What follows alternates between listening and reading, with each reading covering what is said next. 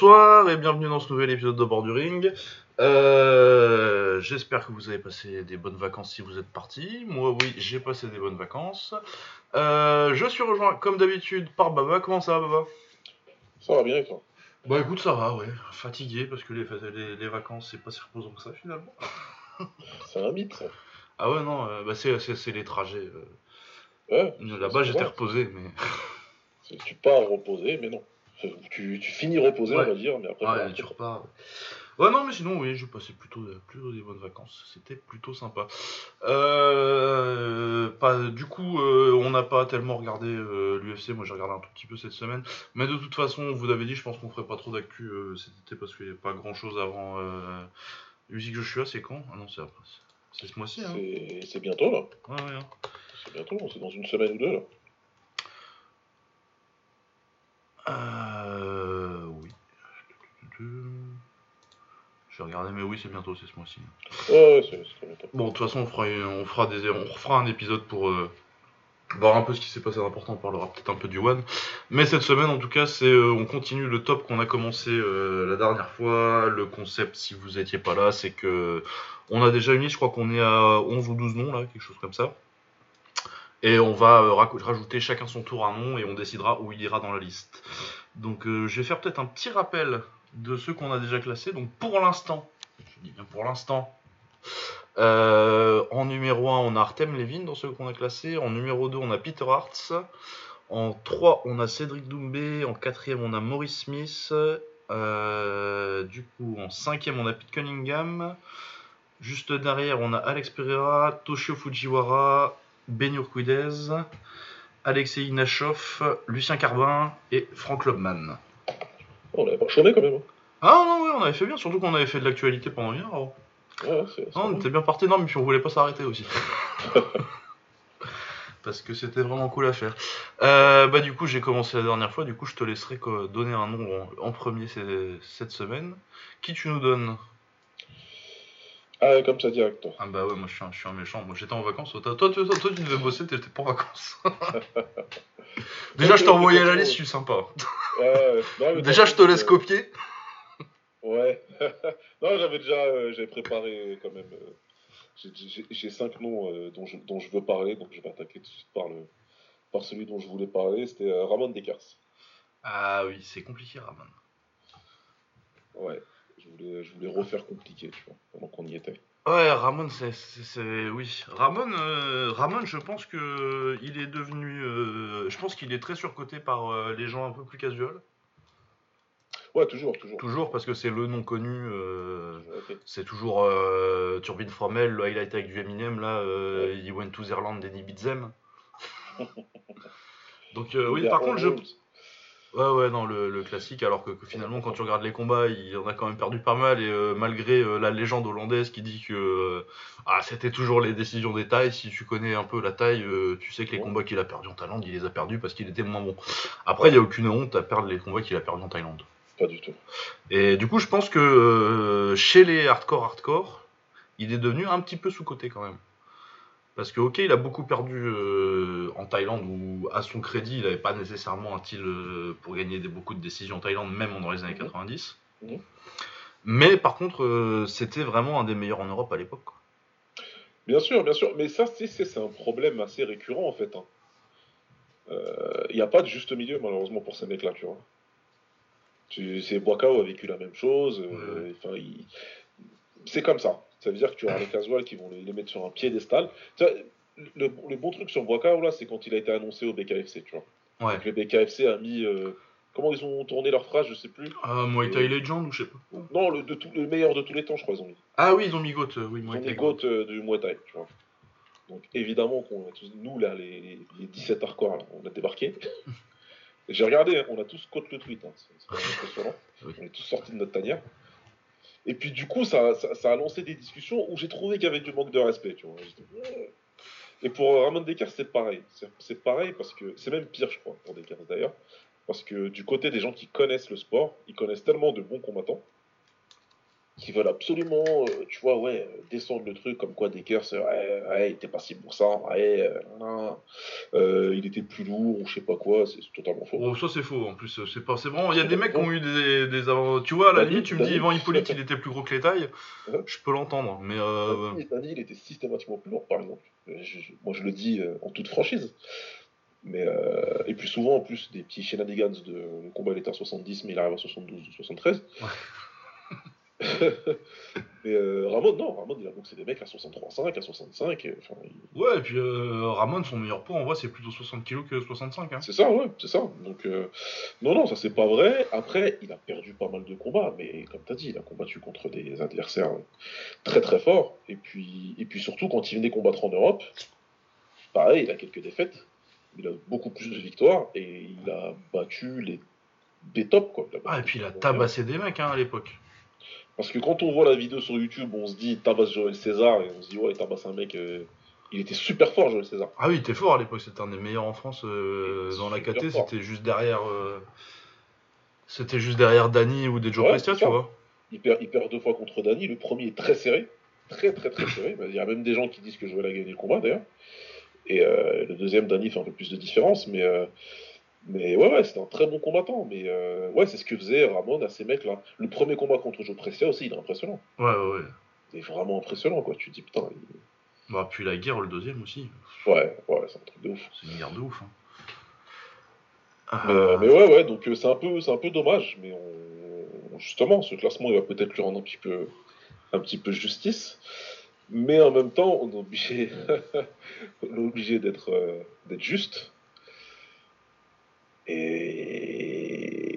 et ça va être compliqué de le mettre face à des mecs, euh, enfin de mettre au-dessus de, de, de, de- des gars qu'on a cités, euh, qu'on a déjà cités, quoi. Ah bah le haut du panier déjà c'est hors de c'est hors de portée. Euh, tu vois, Levin euh, Doumbé, c'est au-dessus, largement. Enfin, largement. C'est au-dessus. Est-ce que c'est au-dessus de. Est-ce que c'est en dessous de Maurice Smith? Personnellement, je pense que oui. Tu le mets en dessous de Maurice Smith. Ouais. Là où je commence à me demander, c'est avec Pete Cunningham, mais c'est des carrières vraiment très différentes. Bah, c'est pas pareil. Euh, Est-ce que. Euh... Ah, Maurice Smith, je sais pas. hein. Moi, c'est à partir de là que je commence à me poser des questions, ouais. Tu peux me redire, on a qui en dessous de Maurice Smith, s'il te plaît? Pete Cunningham. C'est tout?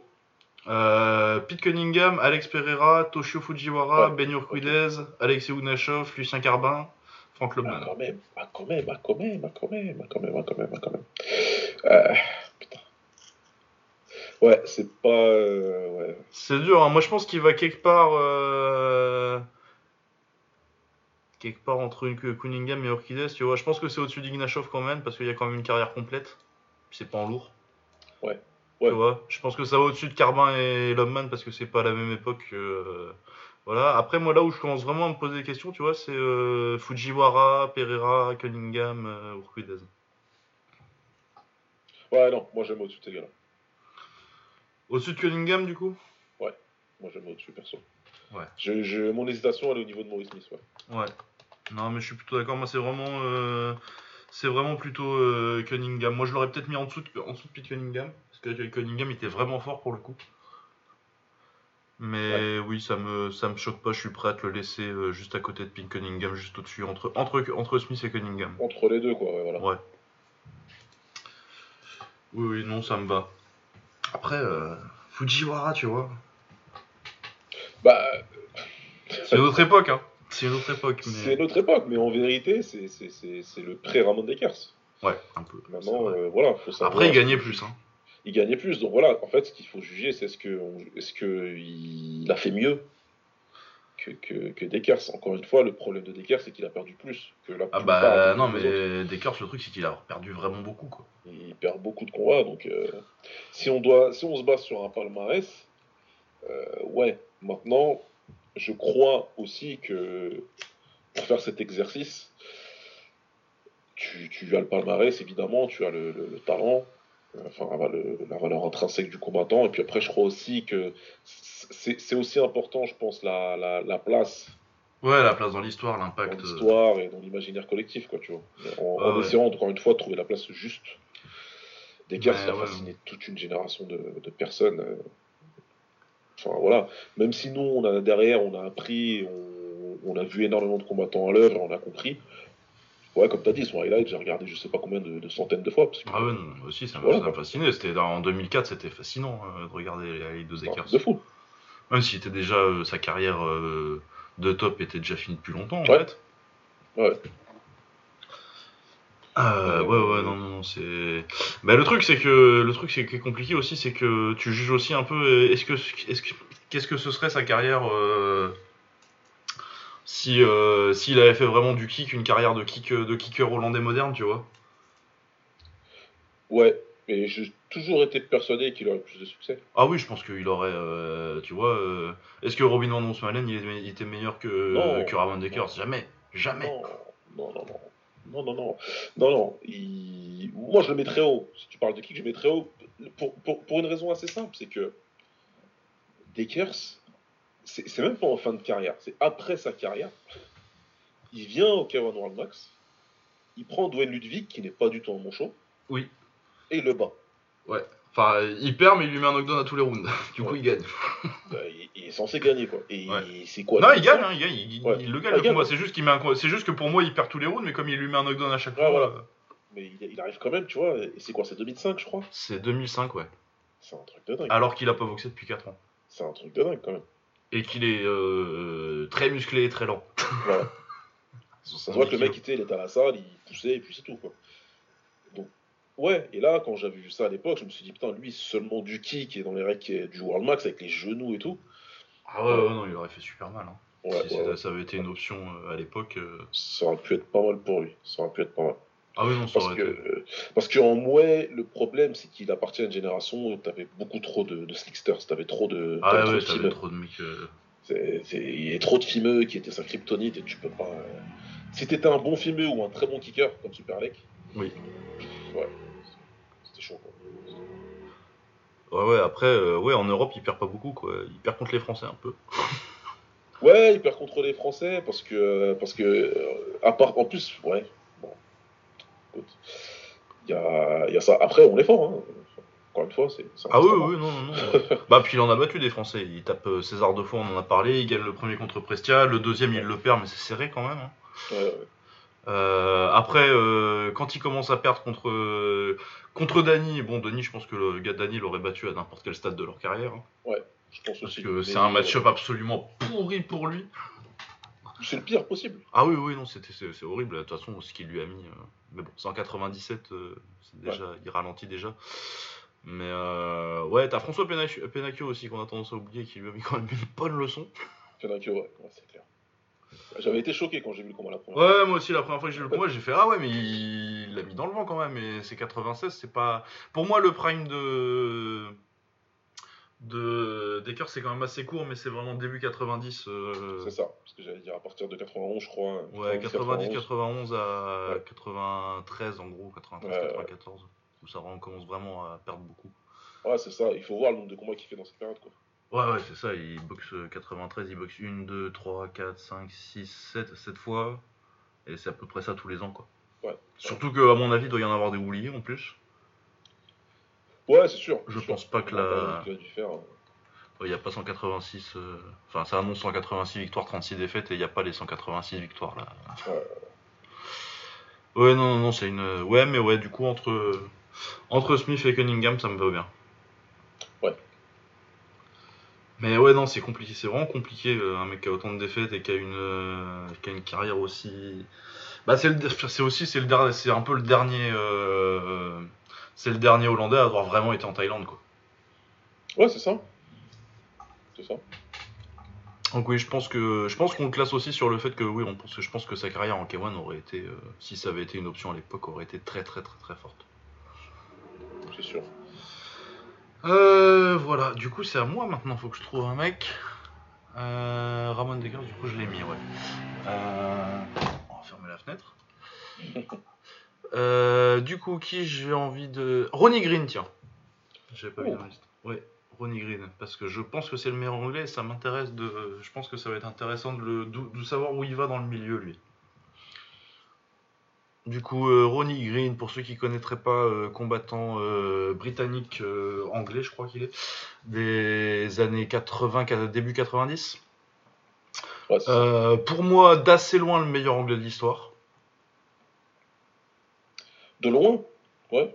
Euh, ouais, ouais, ouais, enfin, peut-être pas de loin, loin, tu vois, mais euh, assez confortablement. Ouais, non, mais il, ouais, enfin, il était très fort. Ouais, non, il était super fort. T'as, t'as- t'as- vu combien d'anglais euh, depuis qui, où tu t'es, tu t'es dit euh, ça a le même niveau que Ronnie Green? Euh, Il y en a un, mais c'est pas du tout les mêmes KT. Donc tu peux pas te juger. C'est, c'est, c'est trop compliqué à juger. Enfin, on va dire qu'il y en a un que je pense qui aurait pu faire une très bonne carrière, qui, qui a fait déjà une carrière vraiment pas mal, c'est, euh, Steven Welking. Welking, Ouais, Wakeling. C'est ce que Lui, je trouvais vraiment fort. était fort. pour le coup. Lui, je trouvais vraiment fort. Au point de faire un match nul, euh, peut-être même controversé avec euh, Artem Levin. Il... il était fort. Mais c'est vrai que le problème, après lui, c'était à 76, 80, Ouais, ouais, 85 kilos, je crois, à la fin. Alors que Ronnie Green, euh, c'était quoi 60, Même pas 60 kilos, je crois Ouais, c'est ça, c'est 63 à 5, un truc comme ça à peu près. Ouais, ouais. C'est, euh, c'est les KT des. Ouais, c'est, c'est les 60-65 en gros, euh, avec des trois victoires contre Joao Vieira. Donc, euh, Joao Vieira qui à l'époque, c'est à peu près à ce moment-là, qui, qui tabasse Ramon Decker justement, Ouais. en 88.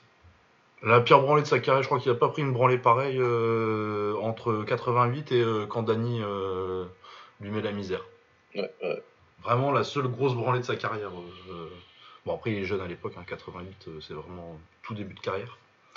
Mais ouais, euh, donc Joe Vira, il le bat trois fois, du coup, il boxe les Hollandais, il boxe Cunningham, il s'en sort bien quand même. Il n'y a pas beaucoup de gens qui ont fait. Je regardais le combat tout à l'heure, euh, ça se passe très bien. Euh, il a été en Thaïlande beaucoup. Il a beaucoup boxé, il a il été a très bon en Thaïlande. Donc, euh, ouais, non, non, non, je trouve que c'est très très fort, euh, Ronnie Green, Qu'est-ce que, quelles que soient les règles en plus. Ouais. Et euh, quand tu le regardes, euh, vraiment, je trouve, je trouve, je trouve qu'il en avance sur son temps. Bon, il est à peu près au niveau de Cunningham, mais Cunningham c'était un peu un extraterrestre. Ouais. Mais ouais, ouais, je trouve ça très fort. C'est dommage qu'il ait pas boxé, euh, qu'il soit pas boxé avec, avec Deckersdale. Ouais, c'est clair, ça aurait pu. Hein. Ça aurait pu, ça s'aligne un petit peu la fin de carrière avec le début de. Ouais. Et ouais, non, non, je trouve que c'est très très fort. Et euh, bon, après, c'est pas non plus, c'est pas un des très grands pays de de kick euh, le, le Royaume-Uni, mais euh, mais bon, c'est quand même le meilleur pour moi. Ouais. Et du coup, euh, je sais pas où je le mettrais. Je pense que je le mets au-dessus de Lobman, quand même. Euh, je pense que je le mets au-dessus de Carbin. Et je commence à me poser des questions avec Nashov à peu près. Mhm. Euh... Ouais, là, que je vois maintenant bien son palmarès. Ouais, Carbin, de toute façon, il souffrira tout le classement de. Bah Carbin, euh, c'est oui, c'est un classement où euh, bah on connaît pas les mecs quoi. Ouais, ils vont souffrir tout le classement en fait. Ouais mais non ça ils vont de toute façon tu peux pas euh, tu, ils vont pas ils vont pas aller en montant, il y a pas beaucoup de mecs qui vont aller en dessous de Carbin et Lobman euh, Ouais, à ouais. part vraiment si on se met à mettre des noms un peu euh, un peu plus borderline Oui, mais- si on va chercher des mecs bizarres, ouais. C'est pas, le- c'est pas le but. Mais c'est pas le but, oui, c'est quand même que ce soit un classement des plus grands, quoi. Parce que sinon, on peut mettre Bob Sap et oui, Bob Sap, il va aller en bas, quoi. C'est clair. Euh, ouais, ouais, non, mais euh, ouais, je, je, je vais être d'accord avec toi là. Je vais être d'accord avec toi et, euh, et le- c'est là, par contre, je vais avoir du mal à le mettre au-dessus d'Ignashov, mais c'est pas du tout de raison rationnelle à te donner. Ouais, c'est ça, hein. Je Moi, je, moi je, le verrais bien euh, soit juste au-dessus, soit juste en dessous d'Ignashov. Et en dessous de Koudez. C'est-à-dire pour quelle raison rationnelle on le mettrait pas au-dessus? Bah, il a fait une carrière complète et il gagne des bons combats aussi. Moi, j'ai du mal à, à justifier, de me- malgré mon amour euh, inconditionnel pour Ignashov, mais Ignashov, faut bien reconnaître que c'est un, c'est, euh, un, amour qui te l'a pas rendu, quoi. Bah, c'est clair, hein, c'est clair. Ça reste léger au final. Bah oui, c'est ça, c'est que ça reste. C'est, tu, tu, tu, tu notes le potentiel aussi euh, Bien sûr. avec Iggy. Et, et non- normalement, dans ce classement-là, ça devrait pas. euh, Ronnie Green a vraiment fait des trucs, quoi. Enfin, il a fait Bah, des trucs aussi, Ignashov, faut pas que. Il y a Oui, pas quand non même. plus. euh, Il y a quand même, il y a quand même une période de très très haut niveau. où On a vu, euh, on a vu que c'était possible, quoi. Des très grosses victoires victoires. qui ont vieilli magnifiquement. Oui, et puis pour moi, il devait aller en finale en 2001. euh. Ouais, ouais. Et je pense qu'il aurait gagné contre Marken d'ailleurs. Ah, pour Marquette, ça aurait été plus compliqué parce qu'il a combattu un mec qui, qui a le menton. Ouais, il a peut-être le meilleur menton de l'histoire des lourds. Ouais. Donc là, euh, si ça tombe pas, après c'est plus dur. Ouais, et puis là, euh, le gap technique euh, de entre Ignashov à l'époque et Ouais, ouais. ça aurait été compliqué. Mais ouais, je pense Ronnie Green juste au-dessus de Ignashov, on dit? Bah écoute, allez, hein, il va aller juste au-dessus, ouais. Ça, ça me fait bizarre, mais c'est vrai. Bah, des fois, il faut admettre que l'objectivité nous fait faire des choses que le cœur réprouve. bon, après, ça me dérange pas, euh, c'est pas un combattant que je déteste, Ronnie Green. J'aime quand même plutôt bien. Ouais. Bah, quand je vais devoir mettre des mecs que j'aime pas, plus haut que certains que j'aime bien. euh, et bien à toi, du coup. Eh bien, eh bien, on va prendre quelqu'un de, de beaucoup plus jeune. Et quelqu'un qui, je pense, est assez clivant dans le, dans le monde des, des fans hardcore du kickboxing. Euh, pas pour le style ou pas pour, euh, ou pas pour ses accomplissements, mais euh, du fait de comment il a pu obtenir certaines victoires et comment il a pu être un peu privilégié dans un sens. C'est de Masato dont je parle. Ah, Masato. Eh ben oui, hein, dou- double champion du K1 pour ceux qui ne qui sauraient pas. Euh, 2003-2008. C'est ça, ouais, 2003-2008. Ouais, euh, demi-finaliste en. Oui, il va en finale en 2007 ou pas? Si, il va en finale. Hein. Il fait finale 2007. Il fait finale finale 2007 2004. aussi. Hein. Finale 2004 et 2007, ouais. Oui, en battant euh, du coup Buakao en quart, euh, qui était l'objectif de 2007, parce que pour lui c'était pas pour gagner la finale, c'était pour taper Buakao. Il était pas venu pour ça. Ouais, et surtout il met KO Kishenko juste après, si je me trompe pas. Il met KO Kishenko au deuxième, ouais. Mais Oui. Il a plus rien dans la chaussette. Et après, là, oui, il a vraiment plus rien dans la chaussette pour Sauer. Euh, du coup, je, je parle beaucoup de ça parce que euh, pour moi, euh, clairement, le meilleur dans le ring euh, au GP 2007, euh, celui qui a montré le plus, c'est Masato. C'est juste euh, bah, y a eu des combats beaucoup plus difficiles au, au premier et au deuxième tour. Ouais. Oui, les décisions. moi personnellement, je pense que je pense qu'il a jamais eu réellement de vol. Il, je- il les aurait eu s'il en avait besoin. Je reconnais sans, sans aucun problème qu'il était favorisé et que s'il y avait besoin de faire des vrais vols, gros vols, il les aurait fait.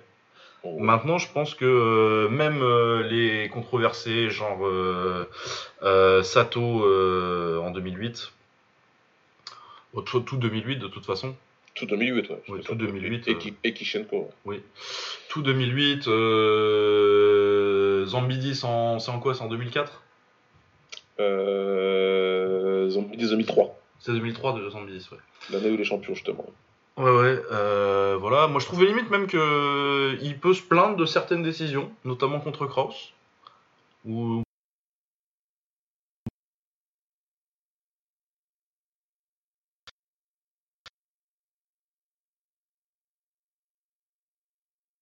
c'est match nul synchrone, ouais. Ouais. J'ai jamais compris le match nul. ouais, j'ai jamais compris non plus. Surtout que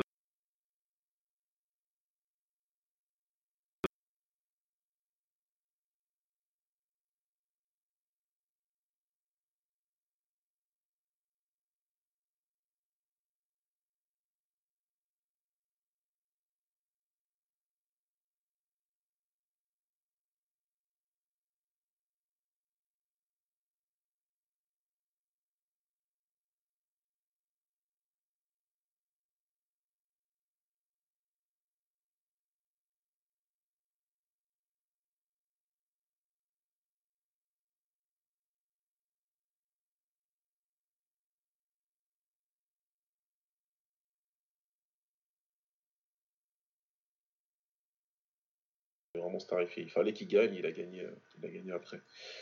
Donc, euh, ouais, c'est vrai que c'est particulier.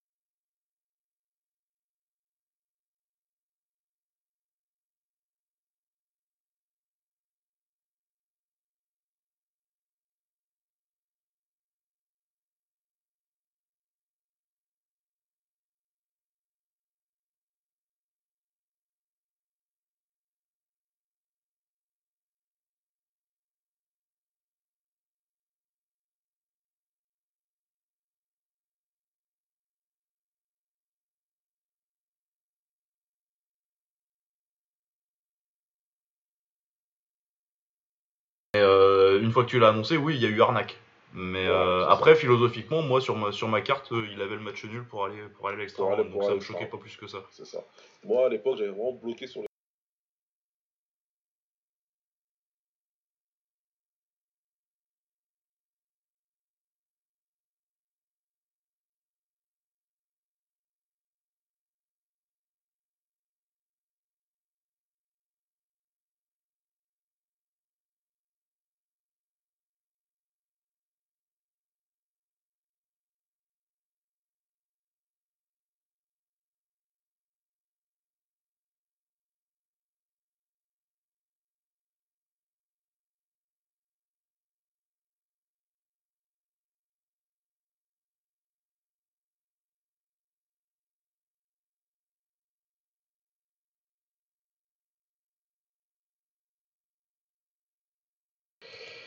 Donc, euh, donc ouais, ouais, il a, au final, Masato, il existe dans l'une des plus grandes aires de l'histoire du kickboxing.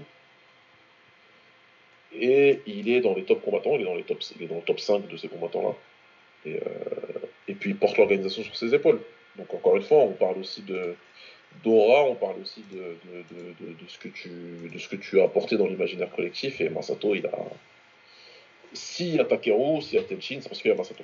Ah oui, clairement. Et c'est très important, je pense, euh, à prendre en compte quand on fait un classement du plus grand. Parce qu'on s'amuse pas à faire un classement du plus talentueux, et ça, c'est un classement différent. Oui, oui, c'est pas la même chose. C'est pas le, c'est pas le classement du meilleur. Voilà, c'est autre chose.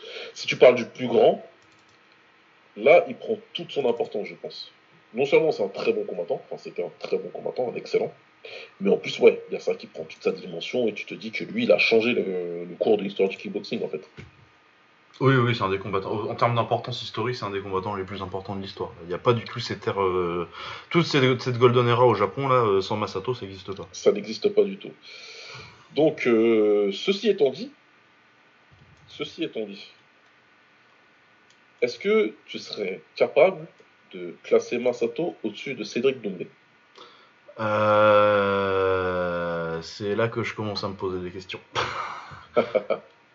Intéressant. Euh, laisse-moi faire un. Laisse-moi. euh, comment dirais-je? Laisse-moi te donner quelques arguments. Doumbé, intrinsèquement, au niveau. C'est très fort. De toute façon, on l'a dit l'épisode Ouais. d'avant. Je vous invite à le réécouter. Je crois qu'on a été assez complet hein, sur Doumbé. C'est fort ce qu'il a fait. Son Ring Glory est très fort. Rien à dire. Euh, il aurait pu aller encore plus haut si on lui avait donné la possibilité, c'est-à-dire que si son roster avait été encore plus étoffé, c'est pas lui, c'est pas sa faute, qu'est-ce que tu veux qu'il fasse? Non. Mais le Doumbé qui finit au Glory, je pense que tu lui mets. Il n'y a pas beaucoup de 77 kilos dans l'histoire qu'il ne peut pas battre. Ah oui, non. Euh... Bah, Spong et Levin éventuellement, quoi, tu vois. Voilà, sur ça on est d'accord. Pour moi, Levin, ça aurait été trop compliqué. Ah, ce Levin, c'est trop dur, il est trop grand. Voilà. Et Spong, euh, Ouais, Spong, athlétiquement, euh, c'est ah, dur. tu vois, ça aurait été galère aussi, quoi. Bah, le truc, c'est que. euh, Bon, il l'a fait, mais euh, à ce moment-là, euh, le prime euh, 77 kg de Spong, euh, il peut plus boxer en 70. Il peut plus. Alors que euh, Doumbé, si on le voit en 70 à l'UFC, ça me choquera pas, quoi. Ouais. Même plutôt, je m'y attends, en fait. Bah, je, moi, je l'espère, perso. Mais je sais pas comment il peut. Enfin, je sais pas s'il peut, il peut pas faire le cutting, mais perso, j'espère. Oh, je pense Euh. qu'il peut quand même, moi. J'ai assez peu de sur. euh, Je pense que s'il est bien accompagné, il peut. Donc, euh, donc voilà, Doumbé, c'est- c'est c'est- c'est plutôt une belle carrière. Maintenant, c'est. dire que c'est court, ce serait peut-être un peu dur. Parce que c'est pas si court Non, que parce ça. que c'est hein. pas si court que ça. Il a arrêté à 28 ans, il a Il commencé fait quoi assez il fait, bien, il fait bien, enfin, il fait passer 10 ans, mais il fait bon, il fait 7-8 ans au plus haut niveau, on va dire. Ouais, c'est ça. Il arrive en quoi 2015 au, Quelque chose comme ça. au Glory Ouais, je pense que c'est ça le Glory à Lille. Ouais. Maintenant, quand tu prends Masato, encore une fois, il fait, ben, il fait 10 ans dans la plus grosse organisation de kickboxing de l'histoire, en tant que, que, que, que porte-drapeau. dans- Ah, mais puis rien que la victoire contre Boakao, mec. hein. Et puis voilà, quand tu regardes au palmarès, il boit pas, il boit pas KO, il boit Sauer, il boit Kraus plusieurs fois. Ouais, il y a déjà des belles victoires avant euh, la, la période K1 aussi. Il a Mohamed Wali, il a, Il y a, il y a Morat Sari. il y a. c'est Taishin Koromaki qui était à l'époque un des meilleurs combattants du monde. hein. Je- il Ah oui, il était super qui- fort, il est passé à côté de sa carrière un peu. Voilà, hein, malheureusement pour lui, il est, il est connu comme celui qui se fait balayer cette fois d'affilée par Bakao, mais il- tout début des années 2000, c'est Taishin, c'est compliqué de battre. hein. Il met KO Peter Crow, qui, enfin, il, bat, il bat beaucoup de gens. Donc euh, Masato, il a vraiment beaucoup de bonnes victoires à son palmarès. Et les bonnes victoires qu'il a, bah, il les vole pas en fait. Non, non, non. Si tu veux, le privilège que Masato il a eu, c'est que quand il y a eu des, des, des, des finales 16, des trucs comme ça, bah il a eu le boxeur, il avait le, tu vois, Oui, tu sais, on lui oui. donnait le Sarkan Yilmaz, on lui donnait le. euh, tu vois, euh, Gésias, à un moment, appelaient- comment il s'appelait euh, Gésias Ouais, Jessica Calvat. hein. Ouais, voilà, tu vois.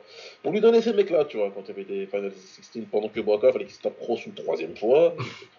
Tu vois, c'était des trucs Oui, comme ça. avec les juges en plus, c'était Souvent, Boakao, c'était Kraus et les juges qui devaient battre. Exactement, c'est exactement. Pour ça que Kraus a décidé de le voler sans aucune vergogne au, au Hit Showtime. Puis, un des combattants qui m'a le plus dégoûté de ma vie en live. Mais bref, ça c'est une, autre- c'est une autre affaire. Mais, euh, mais voilà quoi. C'est c'est- Masato, il a cette étiquette-là qui lui colle à la peau, mais quand tu regardes ses, ses- ses- ses- ses victoires contre les tops, il n'y en a aucune qui vole. Aucune. Ah non, non, non. a aucune qui souffre, qui souffre d'une controverse en fait. Oui. À part contre Sato. Allez. Et contre Kishenko en finale. Mais encore une fois, moi quand je les ai revus, Oui, non, c'est pas des, pas des vols, quoi. C'est jamais des vols. voilà. On peut pas On, parler peut, on peut en discuter, mais c'est pas des vols. Voilà, on peut pas parler de vol. Donc, et quand tu rajoutes enfin l'argument de ben, le, qui- l'aura, ce qu'il a fait l'importance qu'il a dans le kick, moi, ouais, effectivement, je le mets au-dessus de Doumbé. Ouais, et il a battu tous ses adversaires aussi. C'est vrai. Sauf, Sauf- euh, sauf Souria.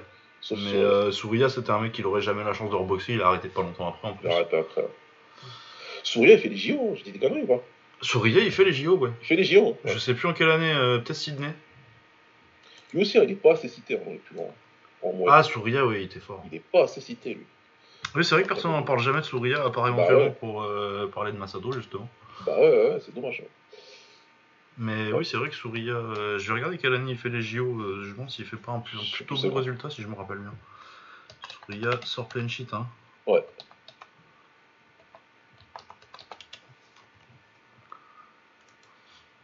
Euh, alors, médaille record. Ouais, c'est ça. À Athènes, il prend un médaille de bronze. Il fait En médaille de bronze. middleweight. Ouais. Ah oui, si, middleweight, c'est alors.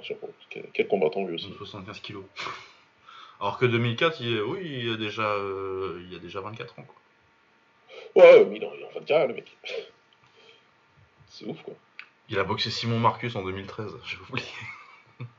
Oh merde Putain, c'est vrai Oui, et oui. Ah ouais Youssef Bouganem, il a boxé, tu vois, sur rien. Il l'a Ouais, battu ouais, en plus. jeune, en plus. 2012, ouais, il devait être jeune, euh, Youssef Bouganem. Youssef Bouganem, il a mon âge à peu près. Oh, Du coup, il avait très jeune. 21-22, ouais. Très très jeune. Et ouais, Lindsay, c'est- il a battu en 2012, quoi. Putain, le Non, mais le petit délire qui se fait en 2013, là, quand même. en, en 2012-2013, là. 8 ans après avoir combattu pour la dernière fois, le mec, il vient, il, prend Bouga, il, il bat Bouganem, Lindsay est piqué, il perd contre Marcus. C'est incroyable. Normal. Normal. Et avant ça, ouais, euh, il finit sa carrière en, en taille sur, euh, sur Vilom et Skarbowski. Il perd contre Skarbowski, il gagne contre Vilom. Ouais. Enfin, bon, on sait. On sait. Quand tu raccourcis les rounds, ça aide.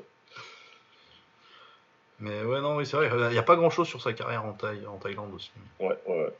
Je sais plus ce qu'il fait. Je, je, je pense pas qu'il ait de titre. euh, Je sais pas s'il a. Je pense pas qu'il ait, qu'il ait pris le titre au, au stadium. Non, Oui, je- euh, je pense en pas. tout cas, pas à ma connaissance. Non, ouais. hein. Ouais. Écoute, euh, en voilà, en tout cas, donc euh, tout ça, ben. Oui, oui, mais moi ça me choque ouais, pas du tout. Moi, ça au-dessus de Doumbé. Hein. Le, le mettre au-dessus, quoi. Oui, oui, moi je pense le mettre là. Euh, même en vrai. euh, Est-ce que Euh, ça va ah, si, par contre, Souria, apparemment, il était champion du Lumpini en 147.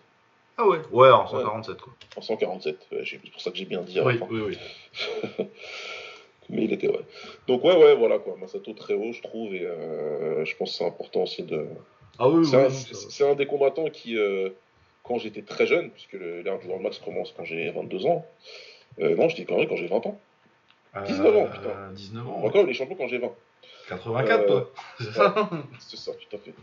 Donc, euh, ouais, du coup, euh, j'étais plus, euh, j'étais encore, euh, t'es encore un peu fanboy hein, quand t'es quand t'es à cet âge-là. Oui, oui, oui. Donc, euh, ouais, Masato, c'était l'ennemi, moi. C'était pas. J'ai j'ai- j'ai j'ai j'ai appris à apprécier sa carrière plus tard. Oh, ouais, non, mais de toute façon, euh, à l'époque, en vrai, euh, à part chez les Japonais, euh, et un certain euh, highlight maker qu'on salue. Voilà, j'allais dire, exactement. Il y en a un aussi, ouais. Qu'on salue, qu'on salue Ouais. bas. C'est Shunsuke, hein, pour ceux qui se demanderaient. euh, allez regarder ses highlights. euh. D'ailleurs, il a mis, en parlant de Masato, il a mis ses photos de. Il y a pas longtemps, ses photos du dernier combat de Masato où il était. Où il était, Et ouais. euh, ça me remplit de bonheur de savoir qu'il était là, en fait. Ah, mais on était tellement contents pour lui à l'époque. Vraiment, c'était, euh, Ouais, ouais. c'était, c'était, c'était un truc de ouf. Ça me, ferait ça me fait vraiment regretter de pas être allé voir The Match. Ouais, putain, on a vraiment peu de chance, Ah ouais, non. Pas la bonne, pas la bonne période. malheureusement. Mais oui, non, Masato, euh, ouais, derrière Art quand même. Euh, en vrai, je me pose la question. Ouais, bah j'allais y venir. Bah merci, merci bien, Lucas, parce qu'on n'a pas fini. Ouais, non, on n'a pas fini. Ça va au-dessus de Doumbé. On a, on a commencé haut Ça pour. euh, mais Voilà. Mais euh, ouais, moi je suis pas sûr que ça aille pas au-dessus de Hearts aussi. hein. Parce que c'est les 70 quand même. Là, ouais, ce qui, ce qui- là où tu vas pouvoir les différencier, effectivement, c'est la, c'est, catégorie et on, et, et on pense que 70 kg ça a plus de valeur que les poids lourds. Après, ouais, le palmarès de Hart, putain. Ah ouais, non, c'est incroyable le palmarès de Hearts. euh, Mais oui, euh, il y a aussi le problème de. Moi aussi, il y a. euh, Moi, ce qui va me faire mettre Masato haut, c'est vraiment euh, Boakao 2007. Ouais. Je pense que là, pas que je pense pas que Hearts il ait une, il ait une victoire du niveau de Boakao 2007. Ouais. Parce que euh, oui, il a des victoires contre. euh, Le truc c'est que les victoires, j'ai avoir du mal, c'est c'est méchant hein, parce qu'il a gagné les combats. hein. Mais euh, les victoires de Hearts contre euh, contre Elles sont, elles sont pas belles. bah non, elles sont pas belles non. les Non, beaux, c'est pas belle. les deux beaux combats, il y, a- il y a deux beaux combats entre Woust et euh, entre et Hearts. C'est vraiment au tout début et c'est Woust qui les a gagnés. Ouais, c'est vrai. hein. Et puis après, t'as l'impression qu'ils aimaient pas se boxer, quoi. Ah ouais non c'était euh, moi euh, c'est euh, je crois que c'est celui en 98 que je trouve absolument dégueulasse. Je, je comprends je l'ai regardé j'étais excité parce que je refaisais mon mon je faisais tout le tout le K1 par ordre chronologique. Ouais. et donc vraiment les 80 en 98 j'avais 8 ans donc euh, je l'ai pas vu en live celui-là. Je vais pas faire genre. Du coup j'ai j'ai vraiment et celui-là c'est je crois que c'est un fight night fight night du coup les fight nights c'était à Zurich tous les ans pour aller chez Andy Hoog Ouais, c'est vrai.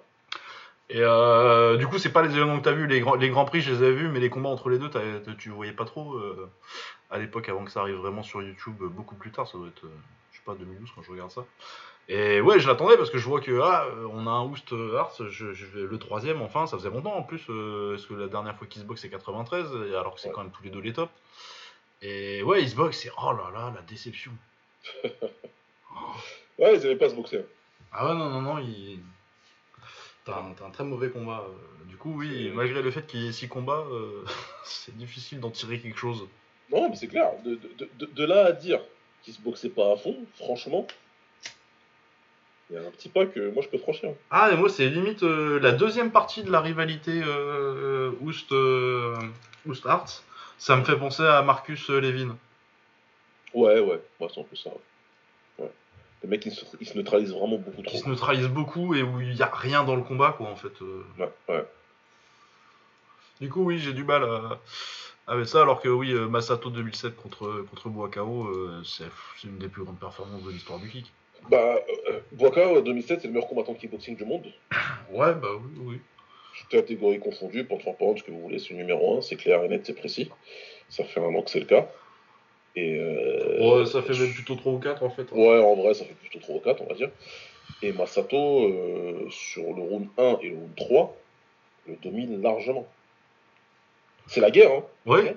Oui, oui, non, il, c'est vrai. il est là, Boakao, hein. c'est pas qu'il voit pas le. Et- Mais sur le, le premier et le troisième, c'est Masato sans équivoque. Bon, allez, euh, la deuxième partie du premier round. Parce que Ouais, euh, ouais, première ouais. partie du premier round, c'est, ça va. C'est, plutôt égal. Même Boka prend même un petit peu l'avantage avec des balayages. Par contre, ouais, il, le- il le met au tapis et après, il va beaucoup trop vite avec les points. Le deuxième, Boka, il se réveille. C'est super beau à voir avec les low kicks. Et puis, par contre, le troisième, là, Masato, euh, moi, je regardais le truc en live, j'étais vénère. hein. Il y avait une, larme qui coulait. Mais en même temps, Le dis, point serré, la larme sur la joue. ah ouais, mais tu te dis putain, le bâtard, il est fort. Il est super fort et il n'y a rien à dire. Y a rien à dire. C'est... Là, j'ai dit, ok, j'espère qu'il va aller au bout, c'est tout, parce que franchement, chapeau. Non, fait ça. Euh, Ouais, bah, bah, pour moi, c'est à cause an. du deuxième round hein, qu'il va pas au bout. Ouais, bah c'est ça. hein. Parce que le deuxième round, euh, pour ceux qui ont jamais regardé la finale du K1, il perd en finale euh, contre Sauer sur des low kicks. Mais c'est Boakao qui fait euh, C'est 70% c'est- c'est du le Boakao qui a fait le travail, ouais. en lui cassant la jambe avant euh, dans le deuxième round. Il continue pas dans le troisième d'ailleurs. Oui, c'est bizarre. Ah, Lego, Lego. Ouais, bah oui. Euh, comme plein d'autres gens, Boakao, pendant un moment, il a cru que c'était Rock Jones.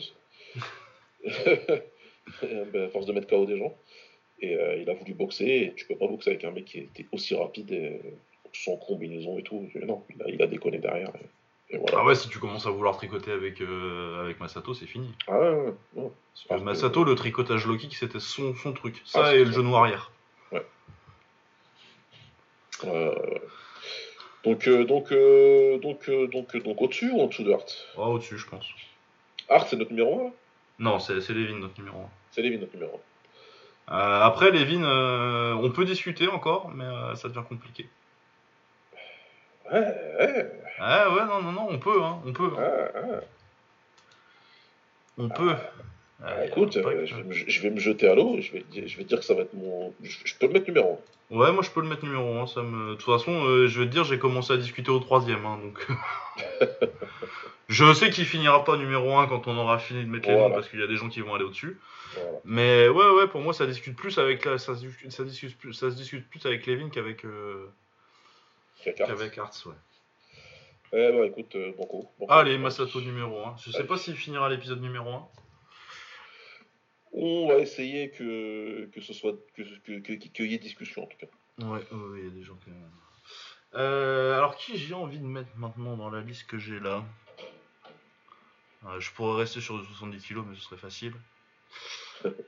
Euh, Est-ce qu'on retournerait pas un petit peu chez les lourds JLB. Ah putain, je redouter celui-là. Ah oui, Jérôme Le Banner. Ça va être un des plus difficiles à classer, je pense. Ah oui, c'est très dur, euh, JLB. Ça va être un des plus difficiles, si c'est pas le plus difficile même. Ah non, ça va être très dur. Bah, après, euh, j'ai l'avantage que je peux m'aider avec euh, ma liste de lourds. Ouais, ouais, bah ça c'est ça c'est clair. De toute façon, on l'a classé déjà une fois en lourd. Donc on, Oui. on peut le classer en vrai. Le problème, C'est euh, oui. Après là, il n'y a pas encore trop de noms. Je pense que en fait, c'est c'est plutôt qu'il va nous donner des des migraines plus tard. Non, mais c'est ça, c'est ça. En fait, c'est qu'une fois son nom il apparaît, c'est une espèce de ligne rouge là, c'est une espèce d'équateur en fait, et tu dis bon. Euh, et à chaque fois, tu, tu, ça va jouer sur du détail pour le. Ah ouais, non, On parce que là, je regarde, sur- je fais, on a mis Ramon Decker sur de- en dessous de Maurice Smith et du coup, je vais être emmerdé, je crois. Ouais, ouais, ouais, ouais. Ouais. Euh, ouais, ouais, ouais. Pourquoi on dit que c'est compliqué depuis tout à l'heure? Parce que le banner, c'est, comme tout le monde le sait, le roi sans couronne. Ce qui lui a manqué à lui dans son prime, c'est de gagner K1, tout simplement. Et il aurait dû. hein. Et vraiment, il aurait dû le gagner. C'est, c'est... Bah, de toute façon, déjà, tous les mecs de l'époque le disent. Ouais, non, mais. Ouais, c'est. c'est... Bah, il- il- il- qui, n'a-t-il pas battu? Euh... Bah, c'est faux, mais il n'y a pas eu de rematch. Ils sont pas fait de revanche. hein. Ouais, et puis, euh, il est en train de le monter en l'air aussi. hein. Ouais. C'est le comeback du siècle, un peu. Enfin, pas, c'est pas le comeback du siècle, mais c'est le comeback de l'année cette année-là, je pense. Ouais, son- De mémoire. c'est, une victoire de fou qu'il a eu. Ouais, euh, il perd contre Crocop, euh, mais il n'y a jamais de rematch encore. Je pense que de toute façon, dans son prime, avant, euh, avant le bras cassé en 2002, il y a personne qui bat pas s'il y a eu une revanche. Ouais. Tous les mecs qu'il a affrontés plusieurs fois, il les a battus et mis KO en général au moins une fois. Ouais. Euh, Il y a Bernardo qui l'a pas battu. Ah si, il l'a battu Bernardo. Semble Si, si, si, oui, le met KO avec le low kick, euh, le low kick gauche là. le fameux low kick, Ouais, oui, le kick gauche. Ouais, non, c'est parce que je pense au deuxième, euh, le no contest, mais qui a une victoire pour Bernardo. En fait. Ouais, ouais, le low kick jambe avant, là. Ah oui, c'est vrai, oui, ah, et puis il lui casse. ah, oui. Ouais. Bon, il met pas les low kicks, euh, Bernardo, mais celui-là Ah, encore pas trop, mais celui-là, tu sentais que. Ouais. Euh, ouais, du coup, bah, on va être obligé de le mettre au-dessus de Maurice Smith, je pense. euh. Et en dessous de Doumbé, quand même. J'espère bien qu'il sera au-dessus de Maurice Smith. Là, c'est intéressant. Est-ce que Doumbé est le plus grand boxeur français? Euh, moi, j'aurais envie de te dire oui. Parce que, jusqu'avant que Doumbé n'existe, C'était JLB, et je pense qu'il y avait crois assez pas qu'il y avait débat. Non, je pense pas qu'il y ait eu de débat euh, à aucun moment.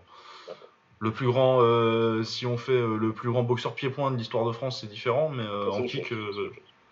En kick, je pense pas qu'il y ait eu vraiment un débat. Voilà. Donc la question est assez simple et tu as répondu de façon assez directe. C'est que tu penses que Doumbé est. Euh, j'aurais envie de te dire qu'il est plus fort. Il est meilleur, mais est-ce qu'il est plus grand? Euh... Bah, le truc, c'est qu'il a gagné le titre, mais bon, euh, en vrai, ce qu'a fait Doumbé euh, dans, une, euh, dans une ère où ça marcherait comme ça marchait à l'époque de Doumbé, je pense que JLB l'aurait fait. Bah, c'est, le, la, seul, la seule poisse, entre guillemets, que a eu, c'est que Kewan ne voulait pas faire des champions à proprement parler. Parce que sinon, Liné, tu, l'as déjà fait plusieurs fois. Il a eu le titre linéal plusieurs fois, le banner. Oui. Et il aurait été champion, évidemment, sans aucun doute. Après, c'était la nature du sport à l'époque. Est-ce qu'il aurait pu être champion et perdre au combat suivant sa ceinture Probablement, ouais. Mais il aurait été champion plusieurs fois. Oui, il aurait été champion plusieurs fois, ouais. Oh, et puis il y en a un où il la garde assez longtemps, je crois. Bon, après, euh, le fait que euh, ce soit un sport de tournoi et que du coup, euh, tu prends, tu, tu, prends moins les meilleurs, tu prends moins les meilleurs que quand tu, que quand tu défends une ceinture, en fait. Du coup, ça fausse un peu le truc, tu peux pas faire une comparaison directe. Mais c'est vrai qu'il a une, un moment où il était The Ban et il l'a gardé assez longtemps quand même. Moi, je pense qu'il y a un truc qui peut, qui, qui, peut être simple en exercice. Selon toi, c'est quoi la meilleure victoire de Jérôme? Euh, Oust 96. Sans aucune hésitation. Ah non. c'est la. Pourquoi, Explique, explique, Bah, déjà parce que Oust, je vais pas spoiler, mais ça va aller très haut. que, euh, parce que sinon, c'est Hearts 99. Mais Hearts 99, c'est un comeback. Euh, c'est un comeback, c'est un combat fou de fou d'une minute. Alors que euh, Oust 96, déjà, je pense que Oust est meilleur que Hearts. en 96, il est très fort, Oust. Il est même encore, tu sais, tu vois, pour 96-97, c'est les années où il est encore très bien physiquement et il est au top techniquement. Pour moi, c'est vraiment la fin de son prime, quoi. Mhm. Et surtout la perf il voit pas le jour. Euh, c'est un combat, il dure. Euh, déjà, il dure trop longtemps le combat. Il le remplit. Hein. Mais euh, ouais, ça dure deux rounds et il voit pas le jour une seconde. Ouais, ouais. Ah, vraiment, il le dégomme, quoi. Il dégomme le plus grand de l'histoire, qui, est, qui est à un moment où il est proche de son prime. Non, ce Jérôme-là, là, c'était ouf. ouais. Et encore, je pense pas que ce soit le Jérôme le plus fort en plus. Parce que pour bah moi, le Jérôme le bah plus fort, c'est 99-2001, quoi. Ouais. Ouais, celui qui est censé gagner. Oui, oui, ils auraient dû dans, dans, dans, un monde. Euh, parce qu'on vit dans une. Il faut savoir qu'on vit dans une dimension parallèle. on vit dans la dimension parallèle où euh, JLB il a pas gagné en 2001 et où c'est Anne qui a gagné, mais. Exactement. On vit sur Terre 2, les gars. alors, complètement d'accord que Oust et Arts, ça doit être ses meilleures victoires. C'est ses plus grandes victoires, probablement. Oui, oui. Moi, j'en ai une où là, je me suis dit, tu vois, le banner, euh, c'est là où tu te rends compte que c'est un grand kickboxer en fait. Et je pense pas que c'est une que tout le monde, que beaucoup de gens choisissent. Mais moi, c'est sa victoire contre Boniaski en 2006. Oui, c'est vrai. Celle qui, est, euh, celle qui a été mal jugée à la base. Exactement. Oui, c'est vrai que c'est pas celle auquel tu penses le plus parce que c'est pas la période de. Tu commences déjà à penser que. Bon, pour moi, je pense que la fin, fin, fin, fin, fin de le banner, c'est 2007. Ouais. Mais euh, tu commences à sentir la fin, du coup, oui, c'est pas un truc dont on. Puis c'est un K1 Amsterdam, du coup, c'est pas un grand, c'est pas un GP, euh, c'est pas un truc que nécessairement les gens ont vu. Ouais. Il y a... Et oui, c'est vrai que. Bah, moi, c'est un, c'est un des combats qui m'a fait beaucoup descendre Boniaski dans mes, dans mes all-time. Bah, beaucoup. En fait. Celui-là et le Ars 2007. Ah putain, j'avais oublié ce combat-là. Ah oui, non, ça. Euh, Ars, de... Ars 2007, c'est très, très, très dur pour, la... pour, le... pour l'héritage de Boniaski. Ouais, c'est clair. c'est clair. Il avait du mal à combattre contre les légendes, entre guillemets, Ouais, oui, oui, oui, c'est ça. Mais il a beaucoup, beaucoup de mal. C'est pas de sa faute, hein, mais il n'était pas non plus dans la meilleure ère. Euh. ouais, euh, mais, euh, mais quand, quand, quand, quand, le banner bat Boniaski en 2006, ah, je me dis putain, franchement, c'est, il n'est pas censé encore être là. Il est encore là. Il n'est pas censé être on va dire, euh, ils sont plus censés être des players à ce niveau-là, vraiment, ces mecs-là. Ouais, c'est ça, ils sont censés être euh, les vieilles gloires, qui, les, vieilles gloires qui vont perdre en demi. Exactement, et pourtant il est là, le mec, il va à Amsterdam chez le chez Boniaski, et il le bat. Il le bat au point où les juges donnent une mauvaise décision, et il change la décision en disant non, on s'est trompé. Ah ouais, faut. Euh, si vous avez vu le combat. C'est très clair. Il marche dessus pendant 3 rounds. Et... Ah ouais, ouais, il le cadre euh, hyper facilement en plus. euh, Ouais. ça, moi, c'est ça. euh, sur le deux combats, celui, celui contre Hart aussi de Boniaski, euh, Ouais, ouais. la facilité avec lequel il se fait cadrer et marcher dessus. euh. Ah, c'est dingue. C'est dingue. Bah, surtout que les deux ils sont censés être euh, plutôt finis alors que euh, Bah ouais. Rémi est censé être euh, plutôt, plutôt dans, dans son prime encore. Ouais, ouais. Donc voilà, c'est c'est- c'est ce qui m'a fait me dire à l'époque que c'est vraiment, euh, c'est pas juste euh, un freak, c'est pas juste le puncher qui, euh, Ah non, non, non, techniquement c'était fou et qui tapait. Non, tu te rends compte qu'en fait c'est un excellent kickboxer qui a su transformer son style en plus. Ouais, l'âge. une des meilleures anglaises de l'époque en plus. Hein. Voilà, ouais. Et, euh, et qui a continué à travailler comme ça. Physiquement, il arrivait toujours à, à être une force. Et, euh, et tu sentais tout, dans ce combat-là, tu sens toute son expérience en fait. Il arrive à cadrer sans effort et envoyer ses combinaisons. Et euh, tu te dis que Bonaski, euh, puisque Bonaski, il a pour lui d'être très bon défensivement, même s'il avait une garde un peu chelou. Ouais. Mais en tout cas, il arrivait à être assez hermétique. Et, et ouais, tu sens qu'il, tu sens que Bonaski, il a un peu peur dans ce combat-là. De, de- de se faire descendre quoi. Donc euh, donc ouais, c'est euh, c'est ce qui c'est ce qui hum, c'est euh, Doumbé est un meilleur combattant je pense du kickboxing. Oui, oui, oui, bah de toute façon c'est, il est forcé, il est dans une meilleure catégorie euh, où t'as est dans une besoin. meilleure KT et tout etc. Et c'est compliqué d'être plus grand que le Banner. Ouais, ouais, on n'a même pas parlé des, des combats légendaires contre, contre Hunt. Hein. Ouais. Le troisième surtout. Pour moi, c'est Ouais, le meilleur combat de l'histoire du kick. qui, qui fera dire que à Hunt que quand tu combats le Banner tu perds 10 ans de- d'espérance de vie. Ah bah oui, il a boxé 4 fois. Ah, ouf, il devrait déjà être mort. De toute façon, si Hunt il n'avait pas combattu les banners, il serait champion de l'UFC. Parce que jamais il se fait mettre KO par le coup de pied retourné du mollet de Junior Dos Santos. C'est vrai. Jamais. C'est juste qu'il il a vraiment perdu 10 ans d'espérance de vie. Eh ouais, ah, JLB du coup. Euh, mais du coup, est-ce que ça. Tu penses que ça va au-dessus de Doumbé? Bah, maintenant, vu co- comment on a construit notre classement, c'est compliqué. C'est compliqué, hein, je pense. Mais je pense que ça, va- ça va juste au-dessus de Smith. Mais en fait, j'ai pas trop de mal à le classer là. Par contre, je sais qu'il va me donner vraiment des migraines tout à l'heure. Ouais. Quand il va falloir classer euh, des mecs qui sont euh, 7-8 en... en léger, tu vois. Ouais, par exemple. Ce genre de mec là. Mais ouais, JLB sous, sous Doumbé, au-dessus de Maurice Smith. Euh, au-dessus de Dekers, oui. Oui, en vrai, ça se défend sur le kick. Ouais. Ouais, Dekers, il y a un peu comme, euh, y a un peu comme un, comme un goût de, Dinashov, euh, dans le fait que tu, que tu classes sur le potentiel. C'est pas pour les mêmes raisons. Parce que ça n'existait pas en fait à son époque, ce qu'on aurait imaginé. Ouais, bah ouais. Mais ouais. Euh, du coup, c'est à toi. Euh, c'est à moi. Oh. Intéressant. Commence à avoir des mecs compliqués là? On peut partir sur du récent hein, aussi. Ouais, ouais, bien sûr, bien sûr. C'est ce que, c'est ce que je regarde. Mais qu'est-ce que j'ai dit moi? J'ai dit mais j'ai dit qui moi depuis tout à l'heure? Euh, alors, tu as dit. euh, Du coup, moi j'ai dit Ronnie Green Ouais. et t'as dit Ramon Dekers. Ouais, j'ai dit. Ouais, c'est tout. Euh, je crois que c'est tout, ouais. Ouais, fait que ça, putain. Bah ouais, écoute. Ou j'ai oublié quelqu'un, non, je crois pas. Masato, ça dit aussi. Ouais, Masato, J'ai pas vu haut de la liste. T'as dit Masato et, Masato et Dekers. J'ai dit d'accord, c'est Masato. Ok. Ça fait deux sur les cinq que je voulais dire. Euh, Est-ce que je dis lui ou lui? Euh, Bah, décide-toi. Fais plouf plouf. Hein? Fais plouf plouf. Ouais, ouais, ouais. Non, mais je, je, je, je, je- je vais dire. Je vais dire parce que comme ça, on va pouvoir mettre euh, les pieds Dans le plat. dans le plat. N'est-ce pas? Je vais dire Wakao. Bois KO. Ah, bon.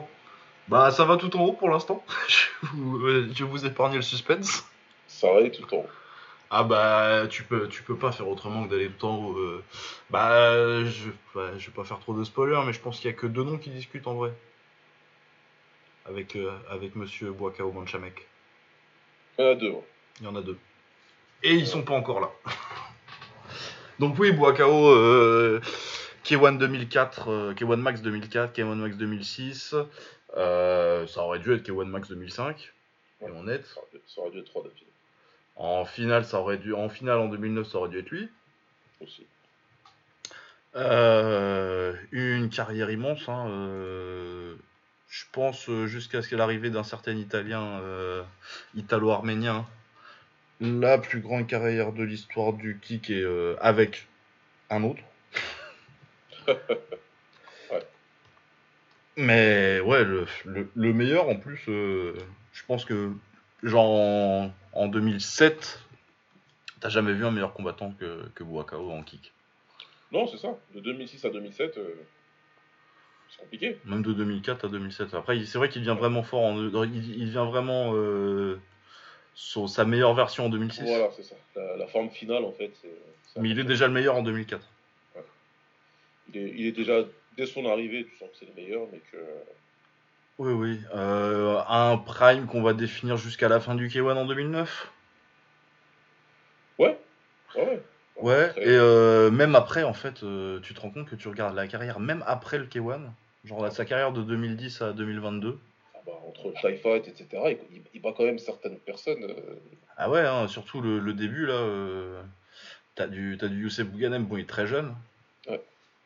Mais euh, des, Za- des Pichitello, Vitaly Gurkov, Vitaly Gurkov surtout en finale du TIE Fight. Moi je pense que c'est une des meilleures. Il y a Jimmy aussi, euh, il boxe Jimmy aussi à l'époque, Jimmy Koulibaly. Donc Jimmy deux fois même, si je dis pas de conneries. Euh, c'est possible, je me rappelle plus s'il se boxe deux fois. Si c'est une fois au TIE Fight, dans le sud. Oui c'est ça, oui, et puis au Monte Carlo, euh, Fighting Master fois, en euh, 2014. Ouais, c'est ça. Nagbe, t'as Lee Sung Young, ok, ouais, il est trop fort Lee Sung Young. D'Enrico Kell, de Yoshiro Sato. Il y a la défaite contre Enrico. En fait, il perd qu'une fois euh, vraiment dans, dans cette période-là.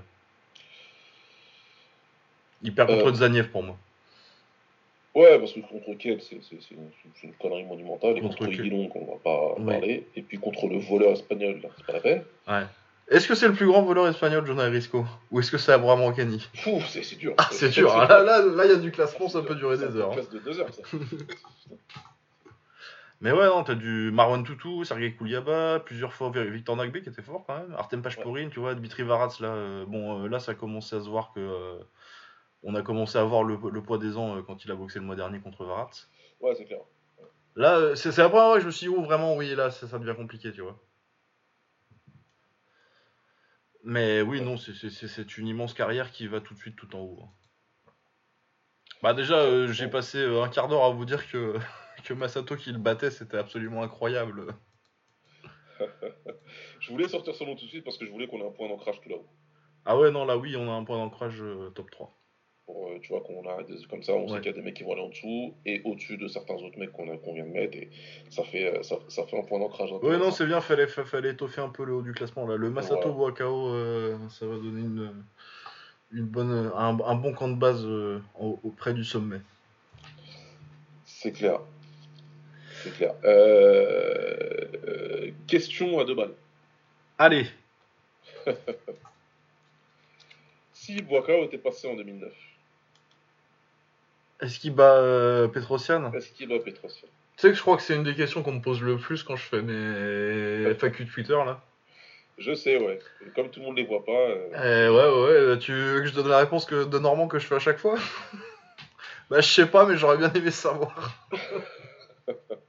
en vrai, j'en sais rien. 2009, de- de- c'est- vraiment, c'est le what if où euh, je pense que quelqu'un qui a une opinion hyper tranchée, euh, qui je pense qu'il est un peu. C'est impossible de savoir. C'est plus le fan qui parle. Ouais. Le, le- le plus gros problème pour moi, c'est que Boakao il change complètement son style cette année-là. Oh, il boxe vraiment beaucoup. euh. Il, il revient un peu ce qu'il faisait en 2004. Il y a du clinch.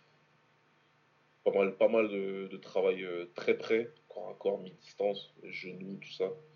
Ouais, c'est vrai qu'il lui met, il met toujours la, la garde en 4 là, euh, contre, Ouais. contre Sauer. Exactement.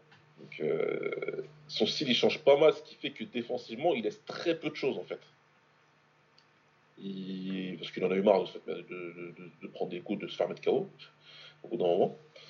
Donc, il a décidé d'être très hermétique, et c'est vrai que c'était particulier. hein. c'était particulier de voir ça en 2009. Et euh, moi, je, pense que le, seul truc que je peux dire, c'est que ça aurait été relou. Moi, je pense que ça n'aurait pas été un combat très beau. Bah, je sais pas. Le premier était mortel. Le premier, il est mortel. Hein. Le premier est génial. Mais c'est encore Boakao qui est agressif, c'est encore, tu vois, il avance. Et il a un combattant en face qui, euh, qui, qui, qui, est au début de. Ouais, mais euh, est-ce que tu as vraiment eu euh, un combat de Boakao que tu as, trouvé, que as trouvé moche? Moche, oui. fun. enfin, pas fun, non. Mais moche, ouais. C'est mon standard. Alors après, ça dépend ce qu'on entend par moche. Ouais, parce que c'est. alors, il est loin pour qu'il soit moche, Boakao, à voir. Alors, moi, j'ai pas vraiment de souvenir où je. Contre, contre André Dida, c'était moche. Ah ouais, c'est vrai, ouais. Ah ouais, franchement, c'était moche. C'était, c'était, c'est quoi le mot américain? Scrappy. Ouais, ouais. Mais comme, comme jamais, quoi. Il dit putain, tu fais mettre KO, faut que je fasse un truc, je vais juste te casser la gueule. voilà, ça, ce sera moche, mais je vais gagner. C'est ce qu'il a fait en fait. À ce moment-là, moi je me suis dit, il est fini. D'ailleurs, pour être tout à fait honnête. Ah, on enterre les gens un peu vite, hein. Ah, ouais, À ce moment-là, je me suis dit, putain, si tu prends le mec du MMA et que tu passes près la défaite comme ça et que tu fais un combat dégueulasse comme ça, et puis après, derrière, il prend Nick Elsken et il gagne juste en mettant des types. Putain, je dis, c'est il n'est pas encore fini. Et puis surtout, il bat, il bat John Wayne trois semaines avant, jamais. Quoi. C'est vrai, ça. Oh, ah oui, c'est, cette carte, c'est celle où il y a, il y a Spong euh, Corbett là-dessus. Spong Corbett, ouais. Et il n'y a pas. Il n'y a pas Carteron sur cette carte. Carteron Slovenski. Carte, Carteron Slovenski, c'est sur cette carte. Hein. Tout à fait, tout à fait. C'est ah, ouais. Je sais pas ce qui s'était passé pour qu'ils organisent ça en Jamaïque. Euh. Bah, il y avait eu le premier déjà. Ouais, je sais plus, je me rappelle plus de la carte un du premier. ou deux avant, où d'ailleurs Carteron avait combattu contre le légendaire Richik. Oh putain, oui, oulala. Et il y avait eu le premier, effectivement, euh, qui était plutôt pas mal, mais euh, pas aussi chargé. Oui, non, c'était pas aussi chargé, il n'y avait pas euh, trois combats top comme ça. Que le deuxième, quand on, la carte est sortie, on ne l'a pas cru à l'époque. Pour faire simple, on a dit c'est des menteurs, c'est pas vrai. C'est impossible.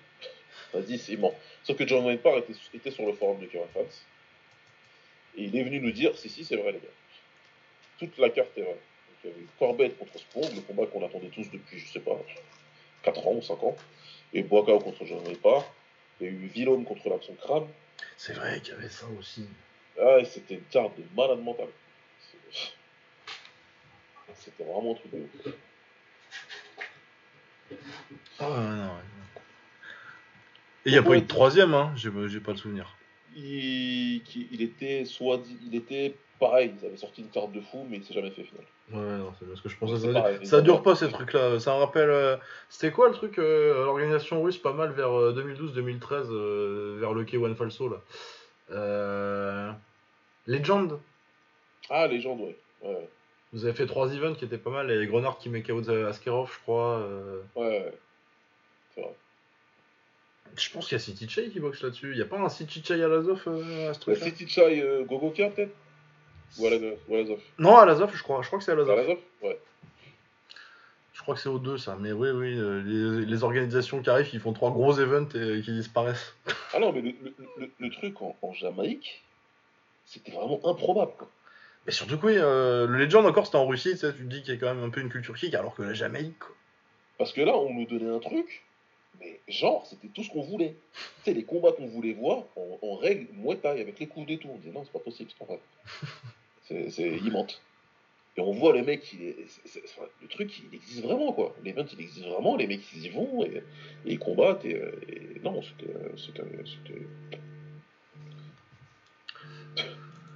Ah ouais, non, mais oui. Je crois, qu'il y a même Yotenkai, je crois, je crois, dans le 2. Euh, c'est possible, ouais, attends. Il doit prendre un Australien ou un truc comme ça.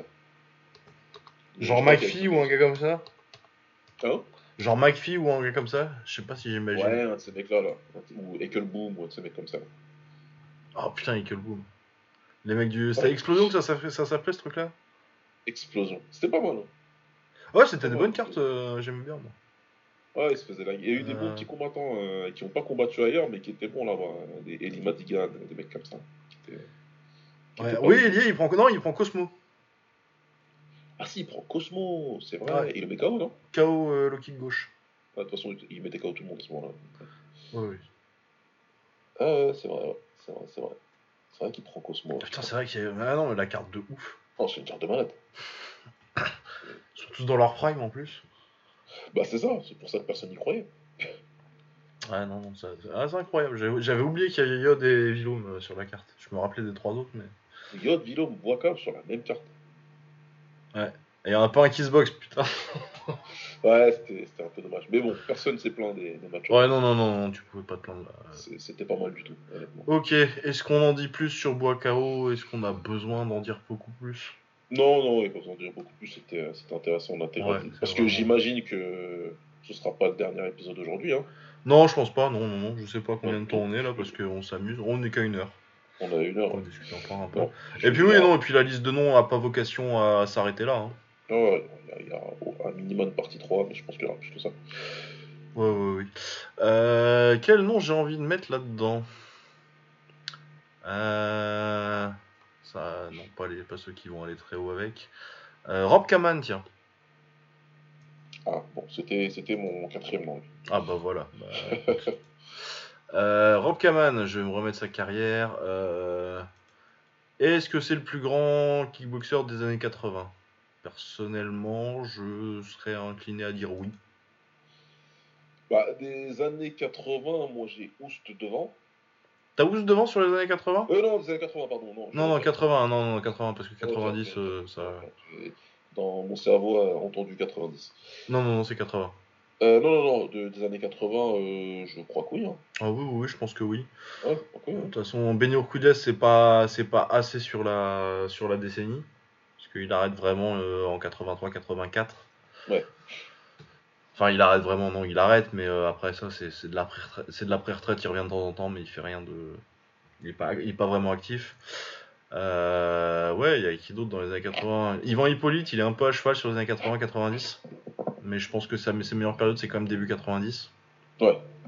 Alors que, ouais, euh, bah, Kaman, il commence en 78 et euh, il devient champion du monde en 83, quoi. Et après, il domine quand même plutôt euh, jusqu'en. euh, enfin, il domine euh, autant qu'on peut, qu'on peut, qu'on peut dominer en kick. Il perd contre Kongsak. Il, sinon, il, il met KO, il bat Oust euh, une première fois quand Oust est jeune en 87. Euh, il le rebattra ensuite en 90. Peut-être sa dernière très grande performance. Ouais. Euh, un des meilleurs combats de l'histoire. Je pense que c'est le meilleur. Quatrième ou, quatrième ou cinquième Euh, cinquième, je crois. hein. Cinquième, hein, c'était qui le mec avant Oui, oui, oui, c'est au cinquième. Ouais. Ah oui, cinquième round. Sur le crochet gauche, alors que, que c'était la perf de Oust, de, de la vie de Oust avant ça. Ouais. Il disait tellement bien le gauche. Enfin, bon. Euh, il se fait choper. c'est sur une sortie de clinch, si je me rappelle bien Ouais, j'ai l'image du ring bleu, je crois. Il est bleu. Ouais, oui, il est bleu. Ouais. Ouais, c'est ça. Ouais, j'ai encore ça dans la tête. Oui, oui, non, euh, c'est et c'est en 80, c'est fin 90 ça. Mais oui, sinon il a les rivalités avec Peter Smith et avec euh, c'est Jan Wessel aussi qui le bat. Ouais. Ouais.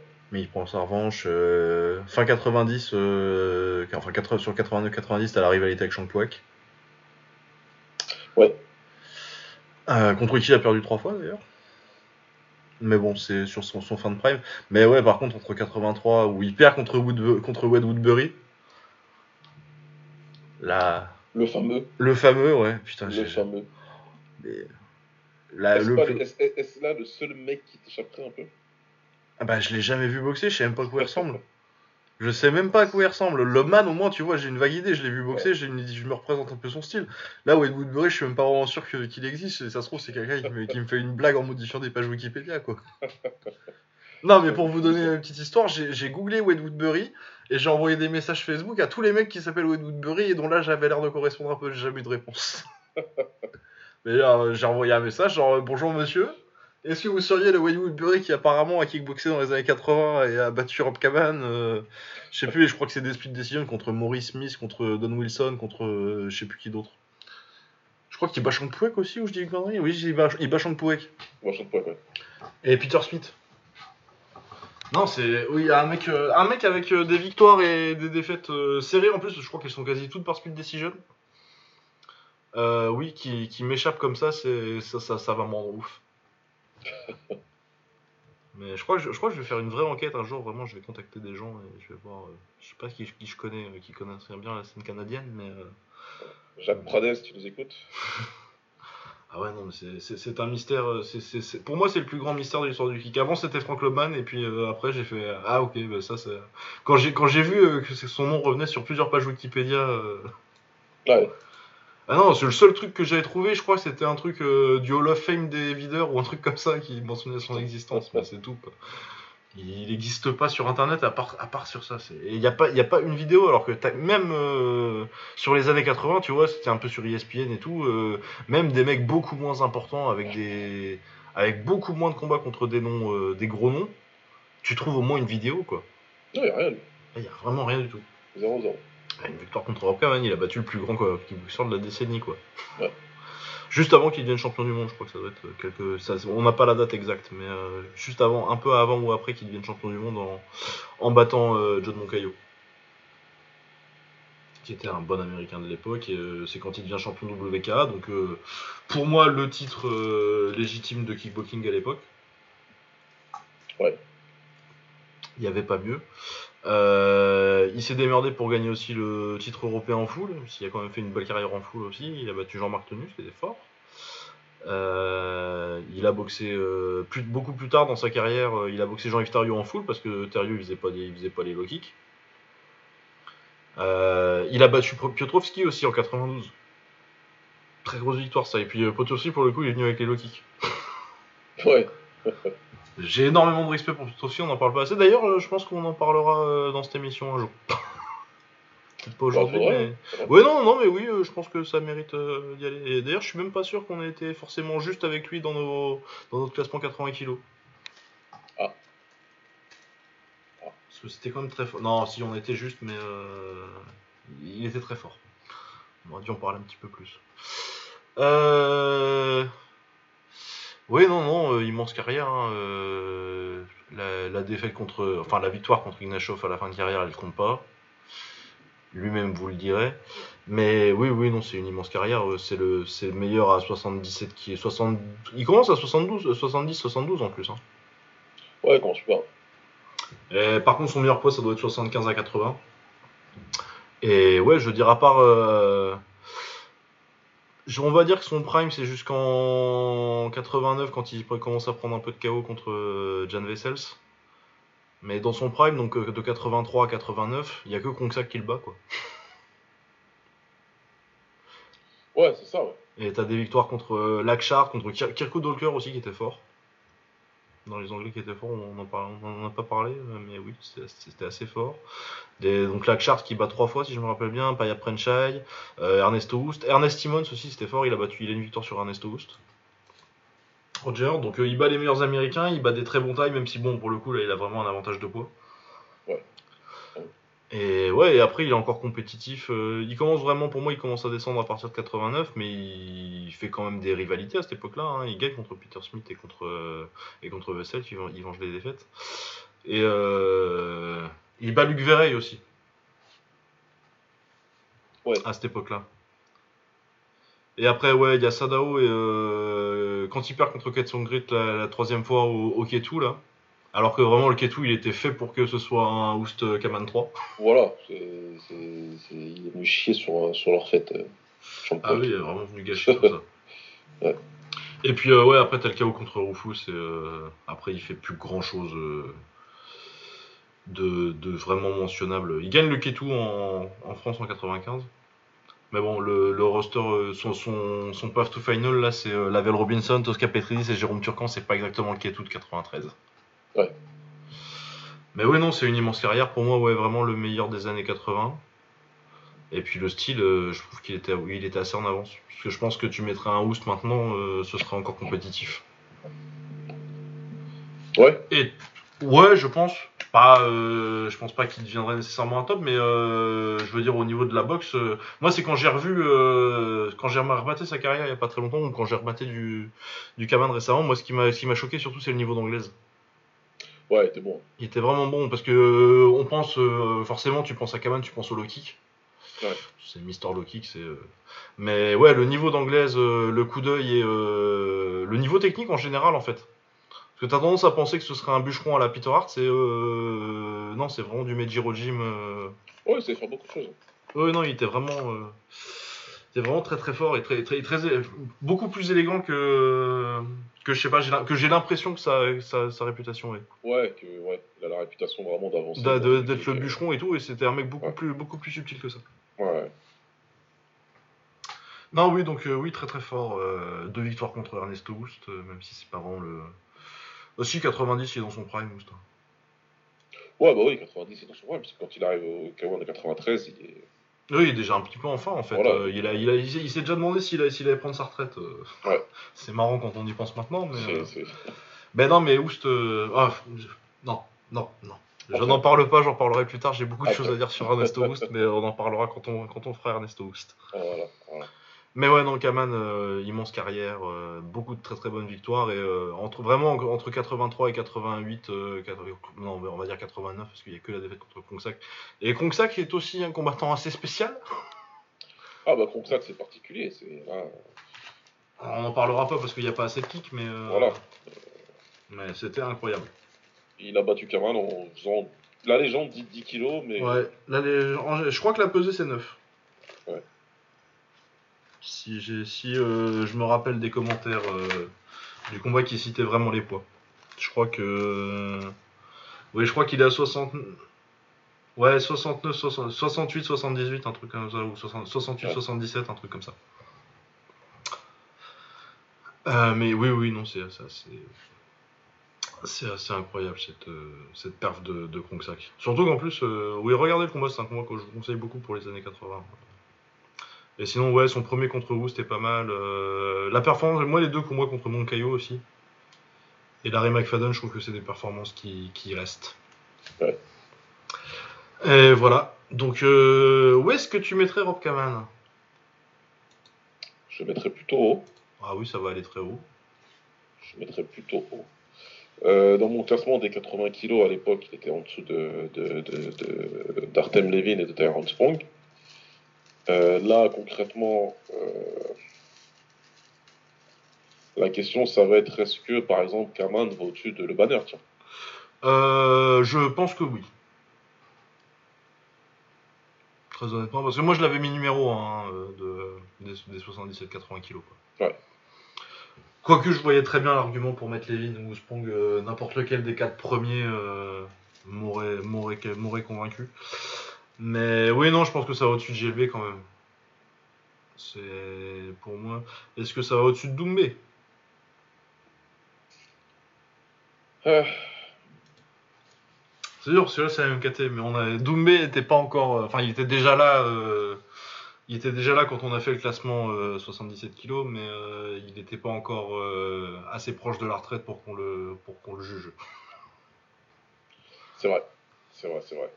Euh, j'ai du mal à répondre à ça, j'ai du mal. ouais, non, c'est dur hein, euh, contre Doumbé. Euh, bah sinon, t'inquiète, c'est quoi On saute Doumbé? Est-ce qu'il va plus haut que Peter Hart?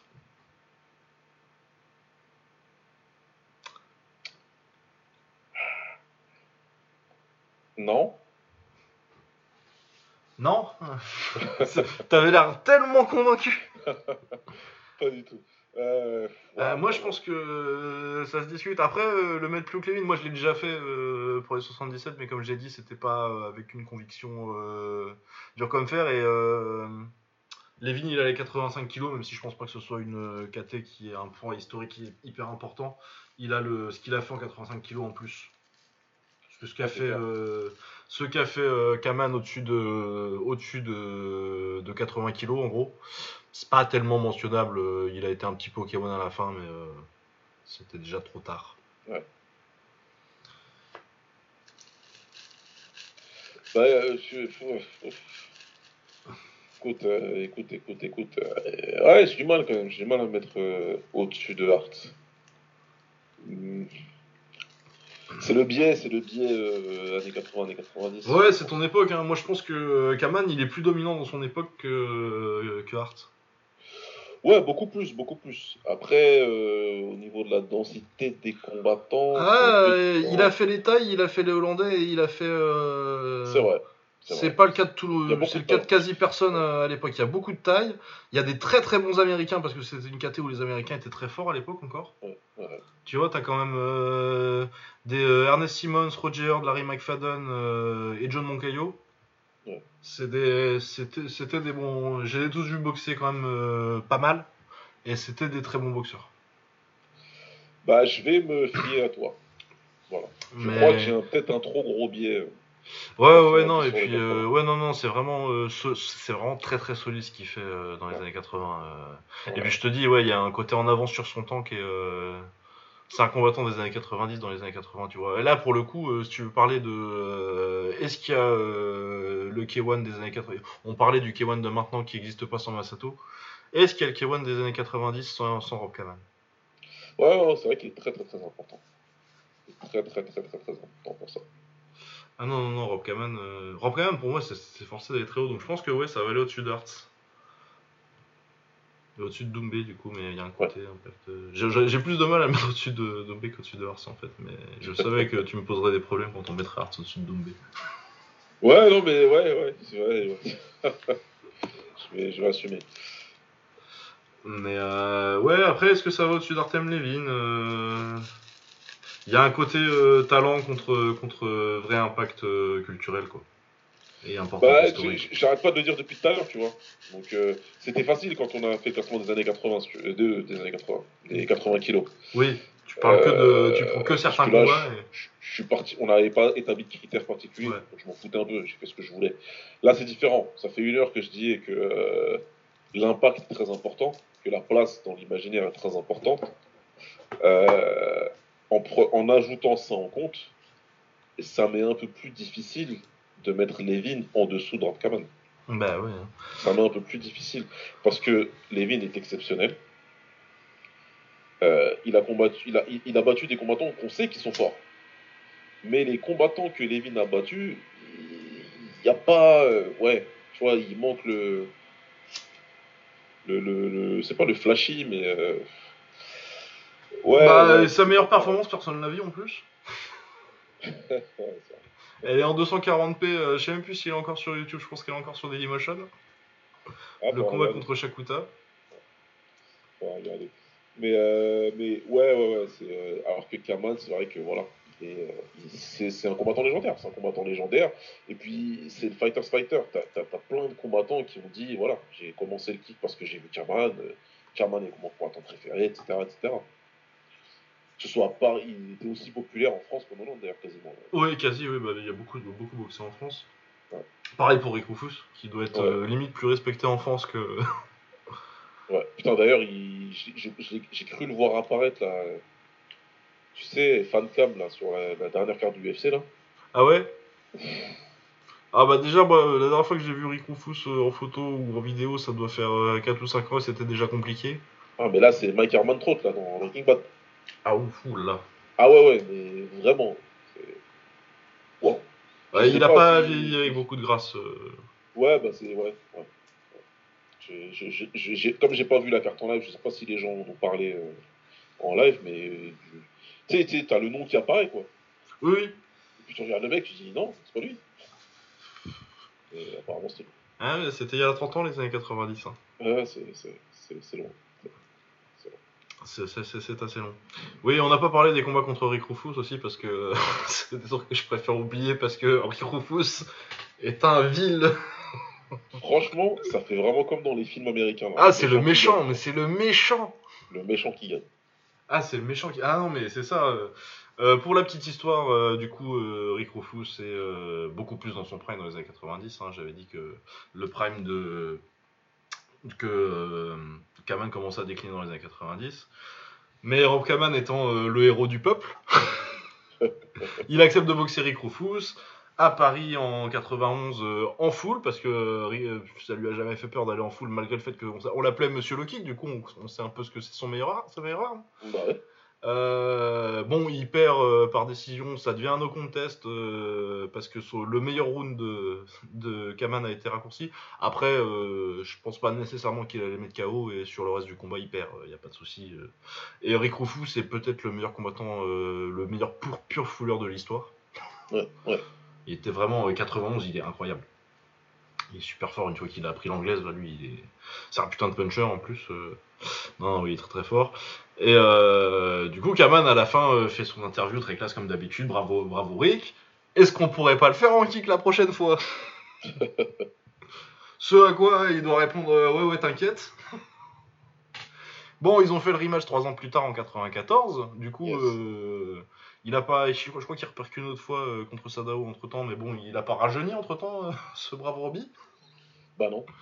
Et bah, il se fait mettre KO deuxième. Hein, ça marque un peu la fin? Heureusement, euh, un autre héros viendra le venger quelques mois plus tard. dire, la fin de ce film américain des années 90. Et c'est l'ancien rival, c'est l'ancien rival qui est devenu pote. Exactement. Et- et- en fait, on, a- on est sur, on, on est clairement sur du, sur du Rocky 3. hein. Ah, clairement, oui. Très clairement. Enfin, sur le scénario, là, c'est pareil. quoi. C'est exactement pareil. ton pote. Ensemble, tout ça. Ernesto, c'était arrivé et a vengé Kaman. De façon spectaculaire en plus. Parce que c'est vraiment. Ah, bah de toute façon, je l'ai dit, euh, le high kick de, je l'ai déjà dit plusieurs fois, le high kick de Oust, ça finissait des primes. hein. Chankpuek, Rufus, Smith, Ah ouais, putain. c'était plus le même après. Qu'est-ce qui était méchant, putain. Ah ouais, c'est ça. hein. On a... Pourquoi on parle de ça? On avait parlé des meilleurs high kickers de l'histoire et euh, j'avais dit que Oust c'était un peu comme Zidane. Ouais. ouais. Le clutch, euh, si tu- il y en a moins que des crocop ou des. Non, il y en a moins pour le coup, mais euh, les siens, ils sont. Pouf, putain. Ah bah les siens, c'est du all time à chaque fois quoi. Ah ouais, non, mais. Vraiment, vraiment des temps la lumière.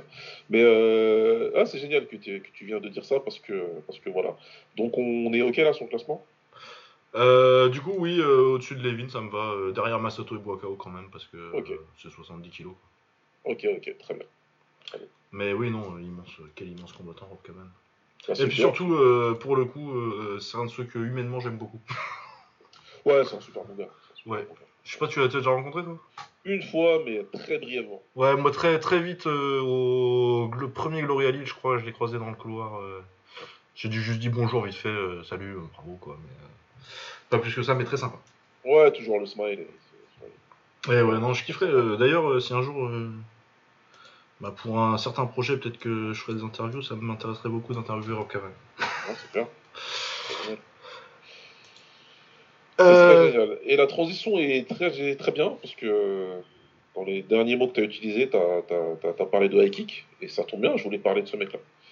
Bah tiens, Parce que c'est particulier lui aussi pour le classer. Parce qu'il a une carrière plus longue dans un autre sport. bah oui, donc euh, évidemment euh, Mirko Krokop. Mirko Krokop. Ah oui, Mirko Krokop. Que j'avais mis euh, assez haut, je crois, je l'ai mis 6 moi dans mon Il classement. très haut dans ton classement. Oui, euh, oui, voilà. Bah, il était très très fort hein, quand il part du quand il part du K1 euh, Crocop. Parce qu'il y a une il y avait une tendance à un moment dans les cercles de MMA de dire que Crocop avait pas été euh, un top top en kick. Et rien n'est moins vrai. C'est n'importe quoi, puisque euh, c'est n'importe quoi. oui non non parce que d'accord il a pas gagné.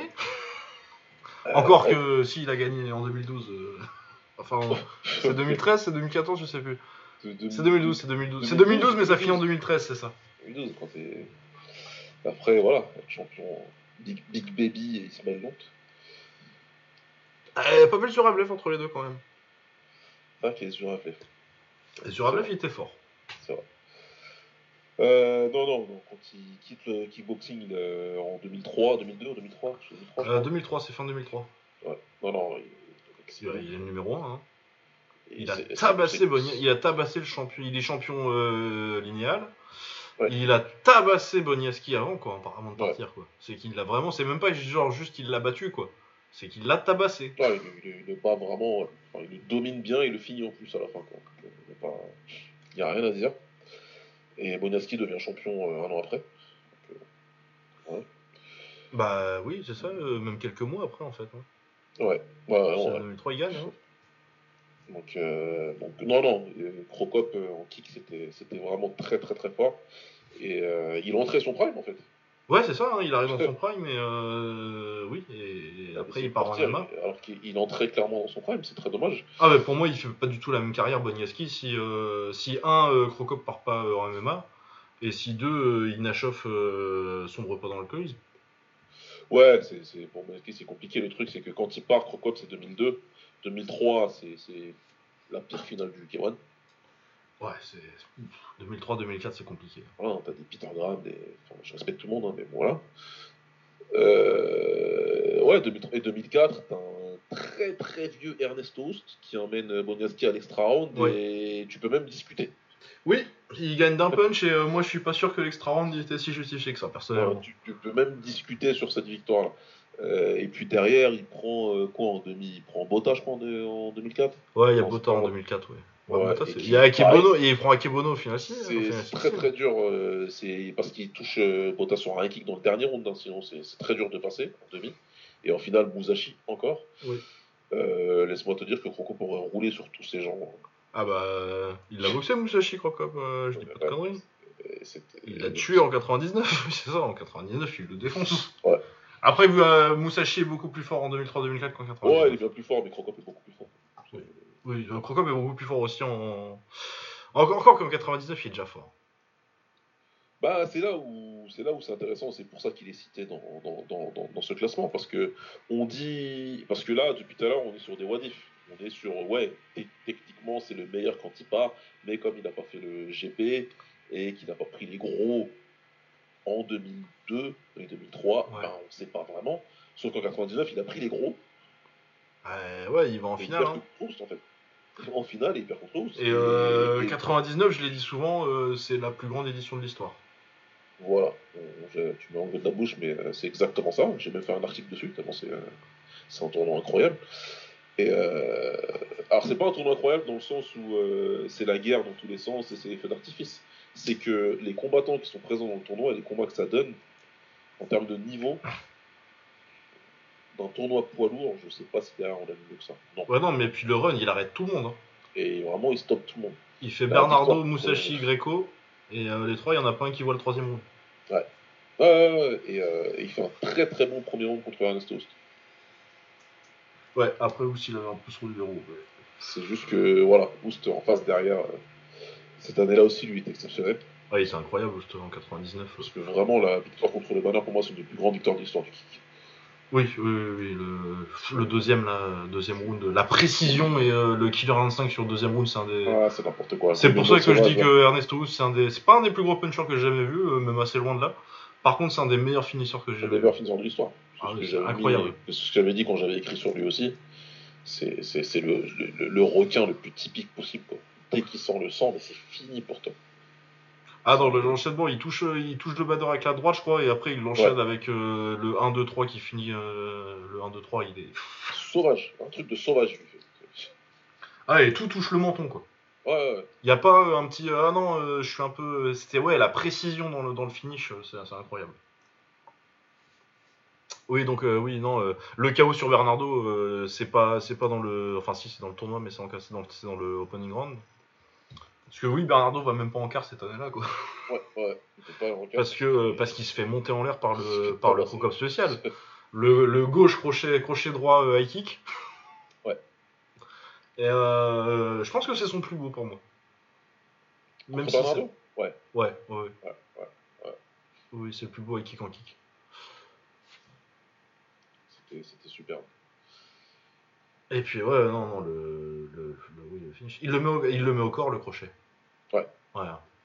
Ouais, je vois bien le, le truc là. Parce que je crois que j'ai regardé pendant le confinement, je crois. Ouais, ouais, non, il fait le- la triple threat euh, du gaucher. Et ouais, dans le high kick, il est absolument. Le bruit du high kick, je il, il est marqué dans ma tête. Même si, bon, pour le coup, il se relève en plus, Bernardo. Ouais. Mais il finit juste après, il est déjà fini. euh. Mais oui, non, non, incroyable. Et puis après, euh, bon, il perd une décision contre Andy mais il a une victoire contre Hart. Tabasse Podnieski. Euh, après, oui, effectivement, la carrière est courte, quoi. Mais euh, son premier, je pense pas que ce soit son premier combat en kick, mais euh, il bat Jérôme Le Banner pour son ses débuts au Kawan, quoi. Ouais, c'est ça. Il entre Kewan en battant le banner. Ouais, le Banner qui est, fini, qui est finaliste de l'année d'avant, quoi. Et sur synchrone. Oui. Je sais quand même pas. Il y a le petit tournoi de 97, là où il bat Achille Rocher de la, Achille Roger de la Savate en finale, euh, qui avait battu euh, pour aller en finale. C'était un truc en Croatie ou un truc comme ça, ça. Ouais, c'est en République tchèque. Ouais. Et c'est apparu sur son, sur son Wikipédia, euh, genre, euh, il y a deux ans. Ouais, ouais. Et euh, les, les combats sont sortis sur YouTube aussi, au moins la finale et euh, peut-être un combat de Boniaski. Oui, donc il rajoute encore un petit peu, un petit tournoi. Il y avait Elias Dell aussi, qui était un anglais pas ouf, mais qui était. euh, il était. en karaté, lui, je crois. Oui, c'est ça. Ah non, il était pas ouf. Surtout au karaté. ah non, c'est en MMA qu'il a cette carrière un peu pourrie. Oui, non, en kick, c'est un peu mieux quand même. Oui, c'est ça, c'est un champion d'Angleterre. euh, Des défaites contre Boxschreiber en 94. oui. Mais sinon, oui, c'était un peu, un peu le top de l'Angleterre. Derrière du Matt Skelton sur le cap. Ouais. Euh, J'ai fermé la page de Crocop comme un abruti. Ouais, mais euh, oui, où, où va-t-on mettre Crocop Euh, Moi, du coup, je l'avais mis 7ème, je crois. Ouais, 6 ou 7, je sais plus. Oui, derrière Smith ou. Derrière ou avant Smith Je pense que c'était ça. Je pense que je l'avais mis. Je, je pense que j'ai dû le mettre juste derrière Smith, en 7. Euh, du coup. Bon, ça va aller en dessous de Brokawa et Masato, ça va aller en dessous de Rob Kaman. Ouais, ouais, parce En dessous de va Levin. manquer, euh, il va manquer. Bah, de toute façon, il va pas aller, il va pas aller devant Hart. Non, il va manquer quelques années, quoi. Tu vois, c'est Oui. c'est- c'est ça. Je suis persuadé que s'il était resté, il.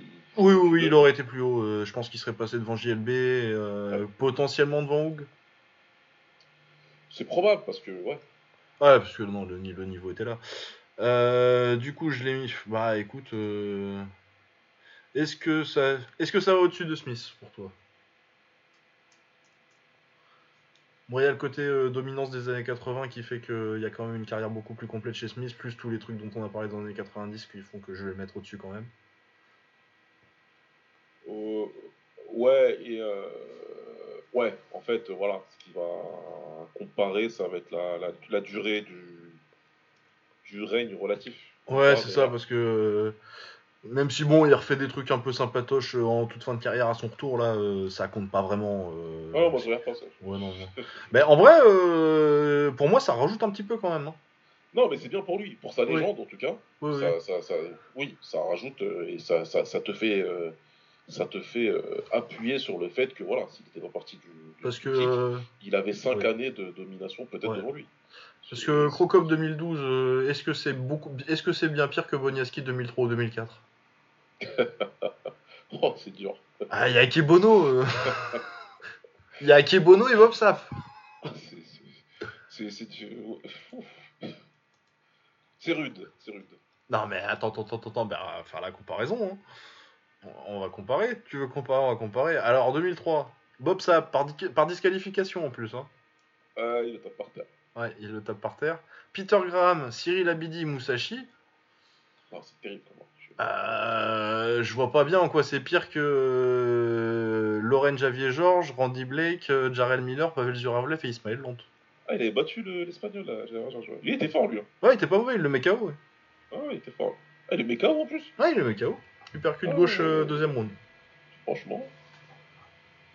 Alors qu'il est déjà euh, bien cramé. Mais ouais, non, non, euh, moi je pense que ça se discute, hein, euh, de savoir si c'est si c'est meilleur, euh, parce que j'ai même pas parlé de 2004. 2004, c'est Akebono, bon, Oust. Oust, c'est pas mal, mais bon, on a, on a dit que le combat était discutable. Bota Musashi, quoi. euh, Non, mais c'est vrai que sur, sur deux ans, le run est. Ah, ça, c'est c'est terrible, hein. Quand tu, quand, quand tu te remets, quand tu regardes les noms après, ça, ça fait très mal, hein.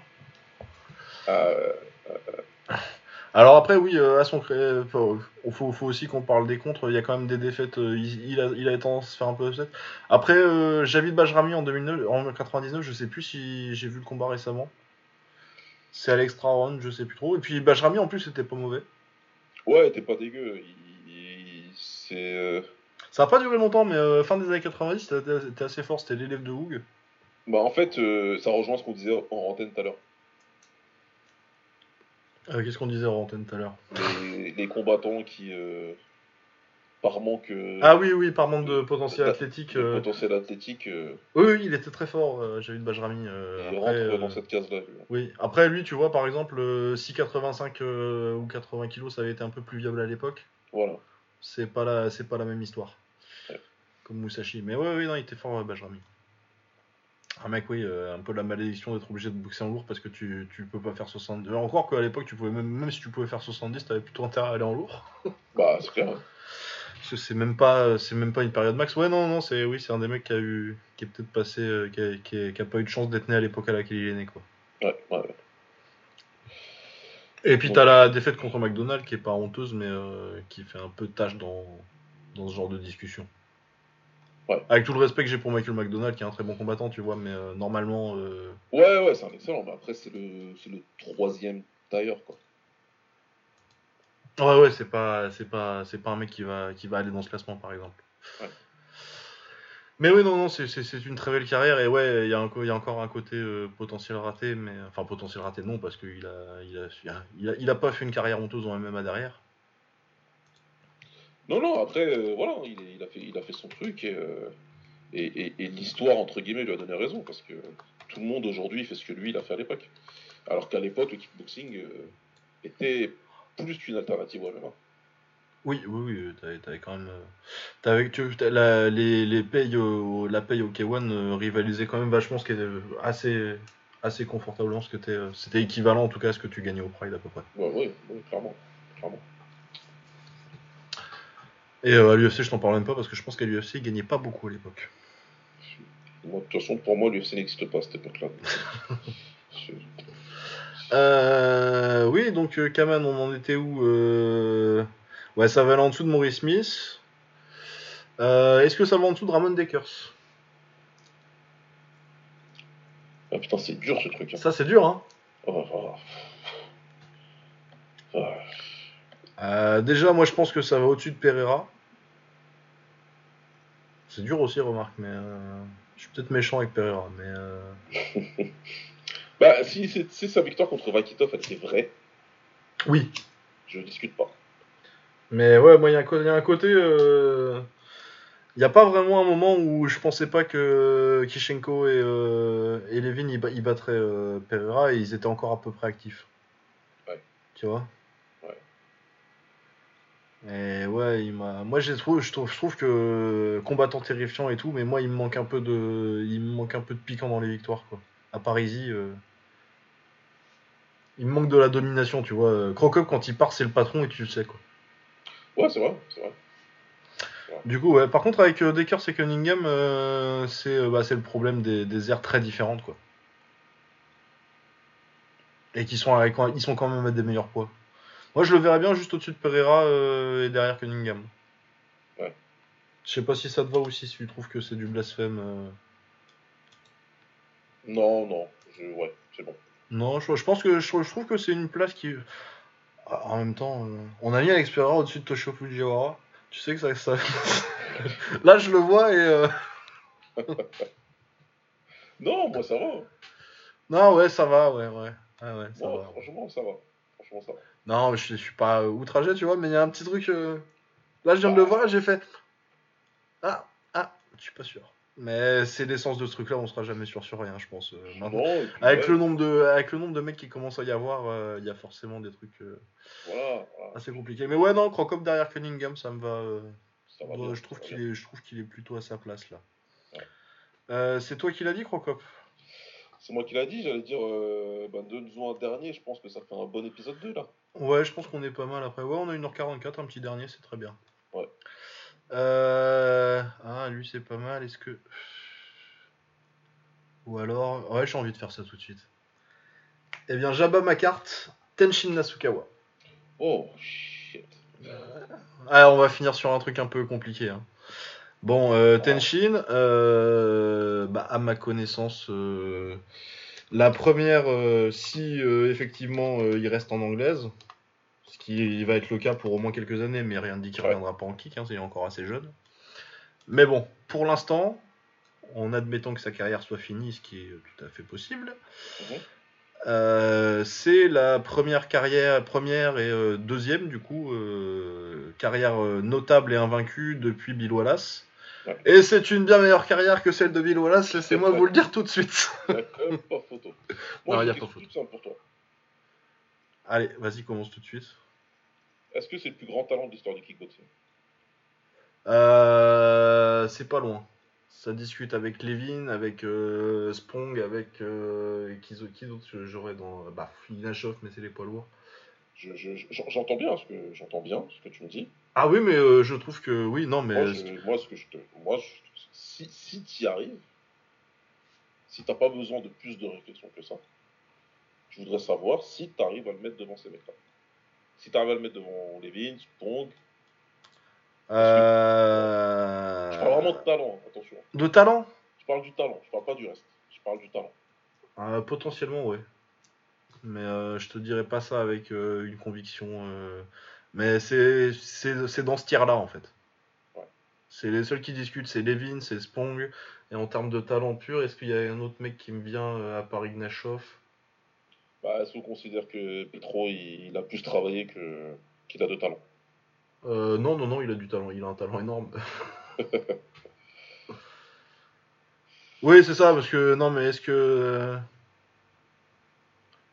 Ouais, euh, mais est-ce que Boakao c'est un talent aussi, tu vois, tu, vois, en termes de, en termes de talent pur, tu vois, je suis pas sûr que Boakao euh, il en avait, enfin, je vais pas te dire tant que ça, c'est, tu vois, il y a une partie de travail, il y a vraiment une partie de travail, c'est pas, il y a pas, eu- il y a pas un truc autant de créativité innée chez Boakao qu'il y a chez des, Ouais. chez des Spong, chez des Levin, chez des, Exactement. Si tu veux, euh, pour les avoir vus tous les deux évoluer dans le même endroit, euh, Namsaknoy, c'était le talent.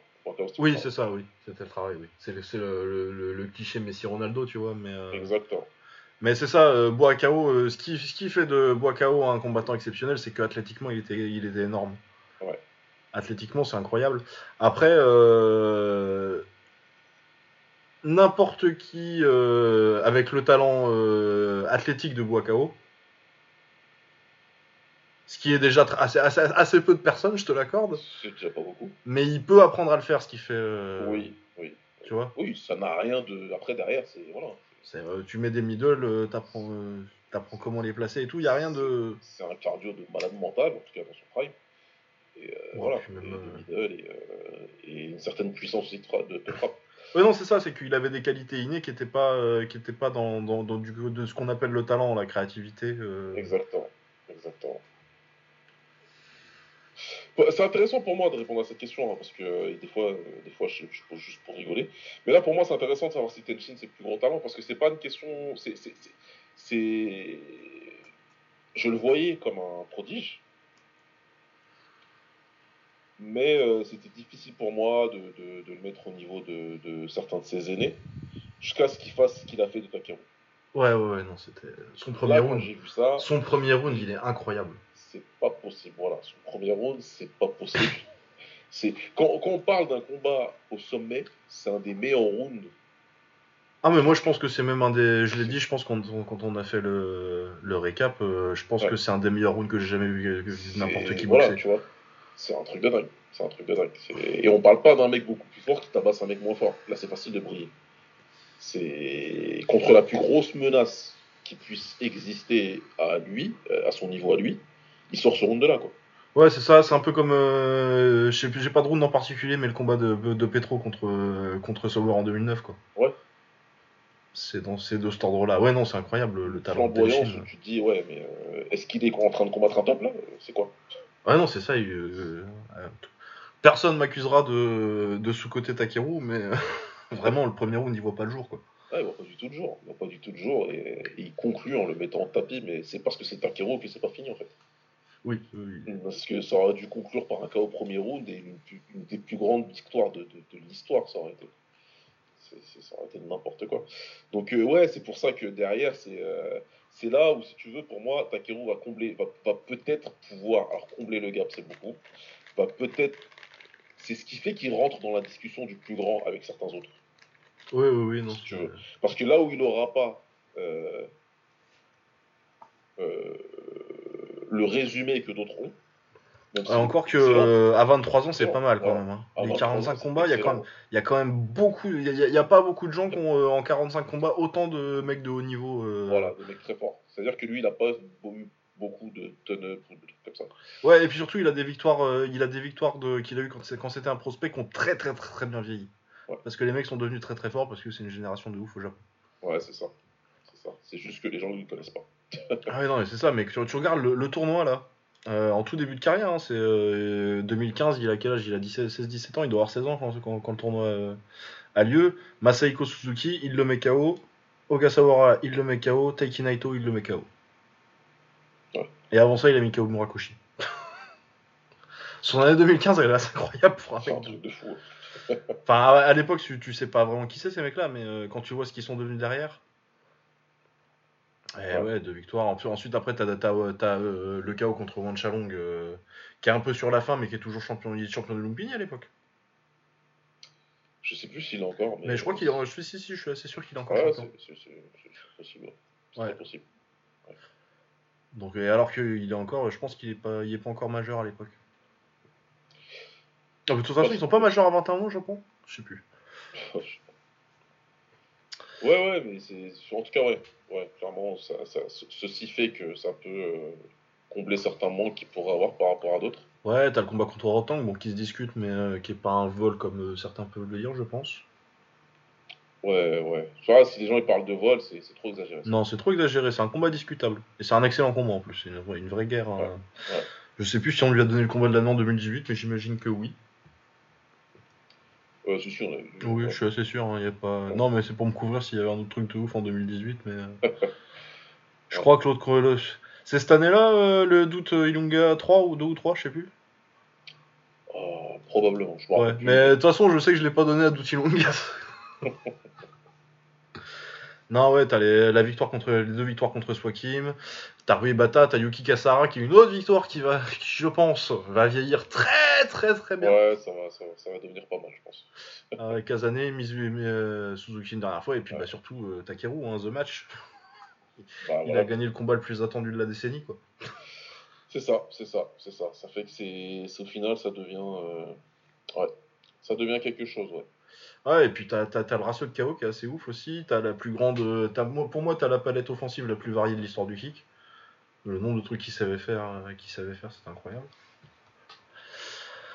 Euh, ouais, du coup, euh, on va s'attaquer à la classée là, tant qu'on en a beaucoup parlé. bon. Il Euh, trouver un nom là pour qu'on puisse commencer à se situer quelque part en fait. là. ouais. Euh, Peter Hart. Ah, toi direct. Ah ouais, ouais, non, on va, on va aller où? Bah non, mais parce que... euh, Bah si tu veux, on commence plus bas, hein, mais euh, Maurice Smith? Non, Moi je pense que ça va au-dessus quand même. Non, tu Au-dessus. Ouais, non, non, mais t'as raison, Peter Hart. JLB ça va au-dessus. Doumbé si tu veux, mais bon, c'est un truc en dessous de Peter Hart, tu vois. Et... Oui, ça va, être dans, ça va co- commencer à être dans ces eaux-là. Est-ce que ça va au-dessus de Cédric Doumbé? Bah.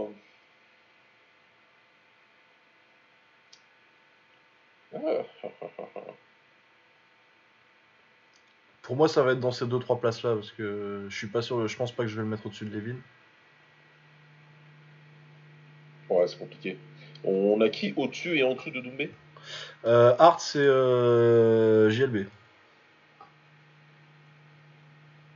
Ah, il casse les couilles, putain.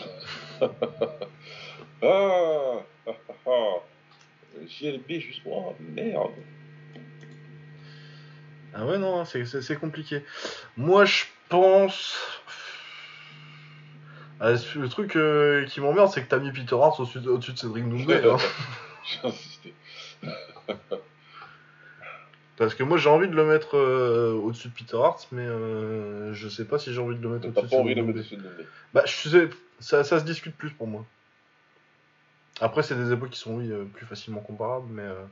Moi, euh, d'instinct, dans, dans la liste comme elle est là, je le mettrais au-dessus de Peter Hart, c'est en dessous d'Artham Levin. Mais après, euh, ouais, s'il allait en dessous de Doumbé, ça me choquerait pas. Ça m'emmerde un peu de le mettre en dessous de Hart, mais en, même temps, peut-être pas tant que ça. Je, suis- je suis dur avec Hart depuis le début, là, j'ai l'impression. Ouais, ouais. un peu. Mais c'est bien, c'est bien, parce que euh, sinon je l'aurais mis peut-être un peu trop. Non, mais ouais, parce que toi, toi, t'es, toi, t'es trop 90s. Écoute, euh, ouais, ouais, juste en dessous, juste en dessous de Hart, ça me dirait. Mais c'est vrai que le mettre juste. Bah ouais, du coup, euh, le mettre juste en dessous de Hart, c'est au-dessus de Doumbé, ça me fait chier, du coup, parce que tu fais les deux trucs que je peux pas faire. Mais là, bah, enfin, ouais, en vrai, là, maintenant qu'on est en train de faire ça, je, ouais, là, j'ai un gros doute ouais, sur le Doumbé Hart. ouais. Le Doumbé Hart, moi, il m'emmerde. Hein. Un, j'ai un gros doute maintenant. Ah, j'ai un gros doute. Je crois que le troisième épisode, il nous faudra. euh, Ouais, faudrait qu'on faudra qu'on faudra qu'on change. Hein. On peut-être ça se trouve. Bah là, ça fait quand même deux fois que ça nous emmerde. Du coup, peut-être on va finir par le changer, hein, parce qu'on n'était pas convaincus. euh. je, vais, je, vais, je, vais, je vais te le donner celui-là. Parce que je sais déjà que je vais pas concéder sur un autre truc. Il y a, il y a- non, il y a des, il y a des concessions tactiques. hein. Euh, du coup, on met Doumbé au-dessus de Hart et on met Tenchin entre les deux? voilà. Ça me va. Là, ça me paraît bien. Ouais, ça me ça me va mieux. Hop. Alors, du coup, eh ben, c'est bien. Du coup, on va pouvoir faire le classement final parce qu'on a dit qu'on arrêtait. Ouais. Euh, venez nous insulter en DM hein, si c'est pas bon. Oh bah fouille. euh, de toute façon. euh. Ce sera pas les... ce sera pas la pire raison pour laquelle on est venu m'insulter en DM. hein. Ouais, ouais. C'est clair. D'ailleurs, si tu nous écoutes, parce que je suis sûr que tu nous écoutes, c'est vraiment une grosse merde. Ah, venir chercher un mec. Combien de mois plus tard? Oh, 6 mois, je crois, je sais plus. Espèce de grosse merde. Bon. Mais non, pas trop dit ça joue, parce que s'ils ne nous écoutent pas, il y a que 3 personnes qui le savent. Ouais. Euh, du coup, euh, le classement final. Euh, Buakao est désormais number 1. on a eu beaucoup d'entrées au top là. Ouais, c'est bien, c'est bien. On a, on a vraiment rempli le top. euh, c'est pas mal. Du coup, Buakao numéro 1. Ça, euh, je vous cache pas que ça devrait pas. Ça va bouger un petit peu, je pense, mais euh, ça devrait pas bouger beaucoup, beaucoup. Finira pas dixième, quoi. Euh, Masato numéro 2 pour l'instant. Derrière, on a Rob Kaman, Artem Levin, Cédric Doumbé. Donc une belle triplette de 80, à peu près 80 kilos. Ça va être intéressant de voir où un certain, un certain néerlandais va aller.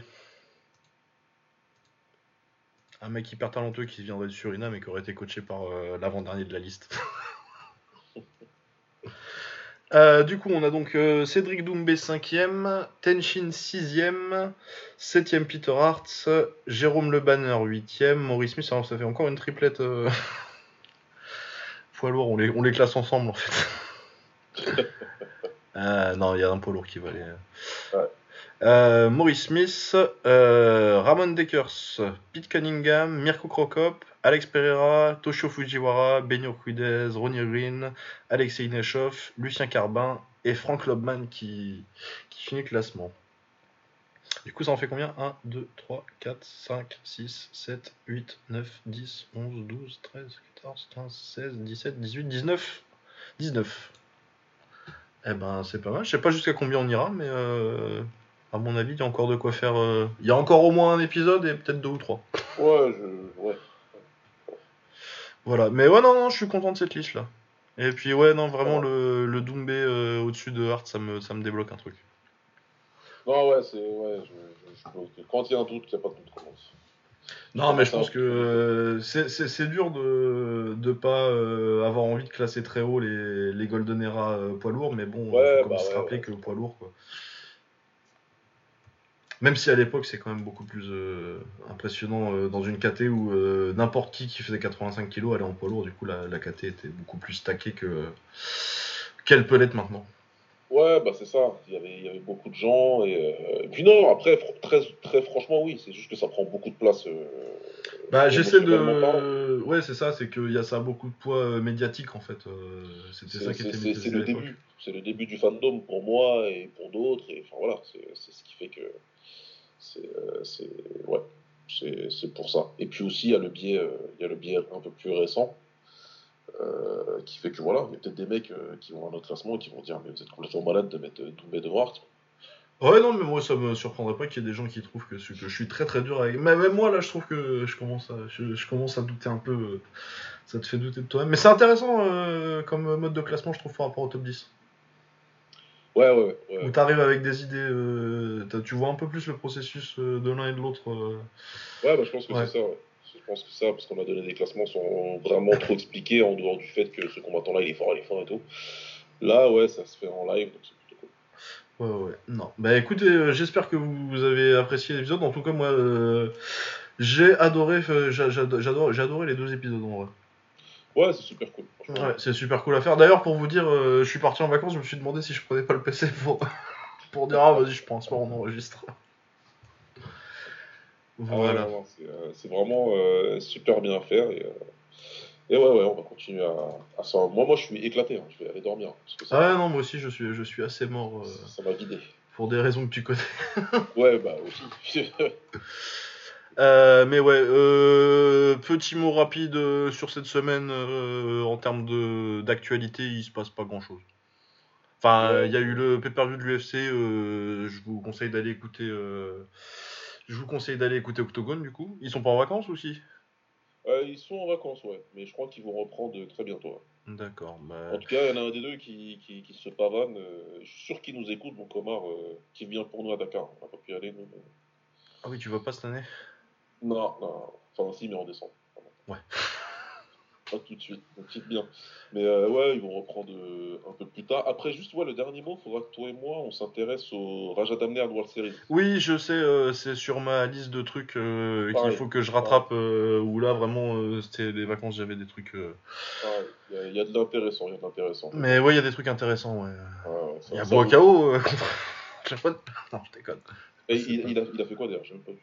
Bah, il a pas boxé encore, ça a juste été annoncé, je crois. Il a boxé, si? Non, il a pas boxé tout. C'était pas, c'était pas aujourd'hui? Ah, peut-être. C'était pas aujourd'hui? Tu sais, moi, je suis encore. Je suis peu un peu encore. Non, je pense pas, hein. peut-être- Non, aujourd'hui c'était Yodvisha et tout, mais je sais pas si euh, lui. Oui, c'est Yodwisha contre. euh, C'est qui il prend un étranger ou Yod- Yodwisha Il a pris un étranger, il a gagné euh, KO. Surprenant. Ouais, c'est- c'est- Non, oui, oui, il faut s'intéresser. Mais de toute façon, là, il y a. Le truc, c'est que. euh, Ça, le, le Covid, je pense que ça a vraiment changé la manière dont ils vont, promo- ils vont promouvoir en Thaïlande. absolument, absolument. Et pour la petite info, le Rajanaman World Series, celui qui est derrière ça, c'est Medizato. Ah ouais Eh ouais.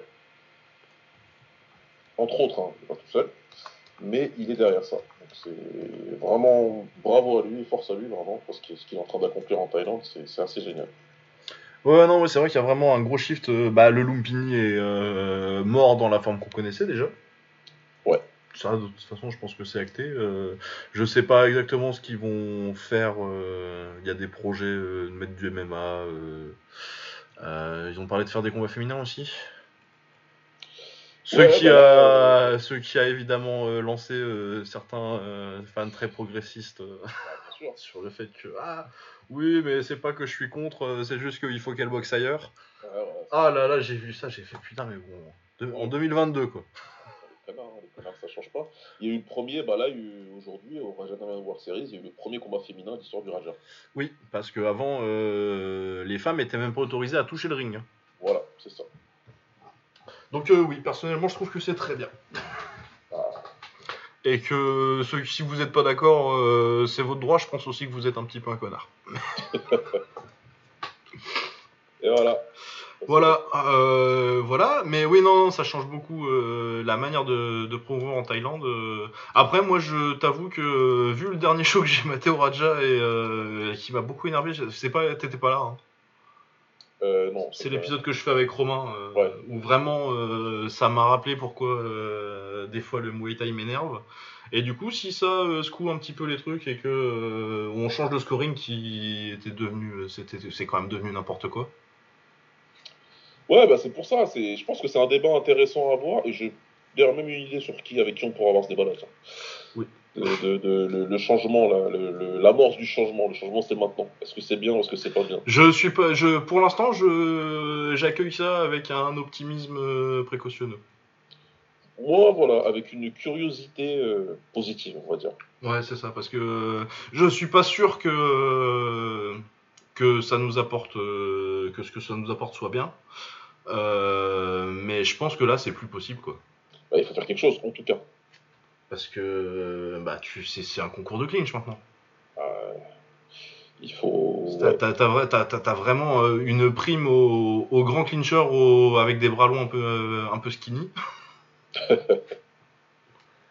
C'est clair. Et Mais ouais. ouais, on- je pense qu'il y a moyen de faire un bon épisode. euh, on peut pas de faire du suspense avec euh, Lagdar et, euh, et avec un autre acolyte de Lagdar qui s'y connaît très bien en Muay De Thaïlande et ça peut être intéressant. Oui, oui, ça peut être intéressant d'en discuter. Parce que ouais, il y a vraiment une, un côté euh, internationalisation, euh, Ouais. et, euh, changement du scoring. Il y a beaucoup plus de, bah, de- en gros, ce, qu'on- ce que j'appelais le Muaytainment. Ouais, ouais. qui commence à grimper. Et euh, moi, euh, si, ça, si, si ça fait que les top box là-dedans, euh, je suis pas forcément opposé à ce que on s'éloigne de l'influence des parieurs. Et, Ah, pourquoi pas et oui, non, parce que bah, euh, même je- j'ai regardé l'interview de Samar, je trouvais qu'il abusait un petit peu à l'époque. Et en fait, je dis maintenant, je suis d'accord. bah, Lui, il le voyait mieux que nous, en fait. Ouais. Mais je pense que, je sais plus quand il l'a fait son interview, mais je pense qu'il l'a fait en 2014-2015, quelque chose comme ça. Ouais, c'est- Et à l'époque, tu vois, c'est la fin de la période Nongo. euh, tu vois, moi j'ai encore. euh, Il sortait d'un truc bien, donc euh, Oui. qui, qui, qui, qui, qui laissait ces propos-là, ouais, c'était un peu. Bah, t'étais un petit peu d'accord avec lui parce que tu voyais l'évolution du scoring. Ouais. Mais euh, après, peut-être que c'est juste moi qui suis devenu un vieux con entre temps, c'est pas impossible. Mais vraiment, la période sur euh, 2015 à 2019, même s'il y a encore eu euh, des Conctorani que j'adore, euh, il y a eu des excellents combattants, il y a toujours un excellent niveau en Thaïlande. Ouais. Euh, bah, je me suis retrouvé beaucoup plus qu'à l'époque Tongo et tout, à me dire ouais, mais en vrai, euh, ça me fait chier de les voir là, du coup, je préférerais qu'ils aillent à l'international. Ouais, ouais. Cette habitude, à cette époque-là, en tout cas, euh, l'époque euh, des Nongo, des Jomtong, des, euh, des Samai, euh, tout ça, j'étais pas, pas en train de souhaiter qu'il, déjà, parce qu'il n'y avait pas d'option pour ces poids-là en kick ou en taille internationale, mais je souhaitais pas qu'ils partent. Alors que là, je me dis, bah en fait, je préférais que, vu qu'il y en a beaucoup qui partent, tu peux voir des, combats dans des règles avec des scorings un peu plus que je préfère en fait. Ouais. Et tu verras quand même les tailles et pas juste des matchs. Et le niveau international a augmenté aussi. Du coup, oui, ça me. Bon, ça me fait chier au One parce qu'ils sont en cage, mais euh, quand je vois. euh, Quand je... Tu vois, t'as One Chai qui va au One, euh, je suis plutôt content en fait. Bah, c'est bien. Ouais. Bah. Alors que j'aurais pas été content de voir. euh, Je sais pas, euh, Nongo partir à la Muay Thai Super League à l'époque, tu vois. Ouais, je vois ce que tu veux dire. Je vois ce que tu veux dire. Mais oui, c'est une histoire pour euh, un autre épisode qu'on fera euh, sur. Enfin, ça, ça peut être. Ouais, voilà. En tout cas, j'espère que vous avez apprécié ce retour. Et puis, euh, on se retrouve. Je pense qu'on fera un petit peu d'actu la semaine prochaine. On verra ou on fera un troisième épisode. On verra. Ça dépendra de, de comment nous inspire l'actualité. Mais je pense que si c'est la semaine prochaine, je pense qu'on fera aussi une preview de, de Joshua Usyk. Ouais, bien sûr. Bien sûr. Voilà. Euh, puis il y a un K1 bientôt, je crois. Euh, Je crois être, que c'est un K1 la semaine prochaine. Ou la Ah semaine d'après. oui, c'est vrai qu'il y en a un courant en route, ouais, c'est vrai. Oui, le 57 kg là. Très bien en Ouais. plus. Avec, euh, en plus, ils ont, ils ont signé Compet pour, euh, pour Kumura. euh, c'est vachement bien. Mais je crois que c'est pas cette carte là. Mais bref, on va finir l'épisode. Portez-vous bien. Ciao Salut.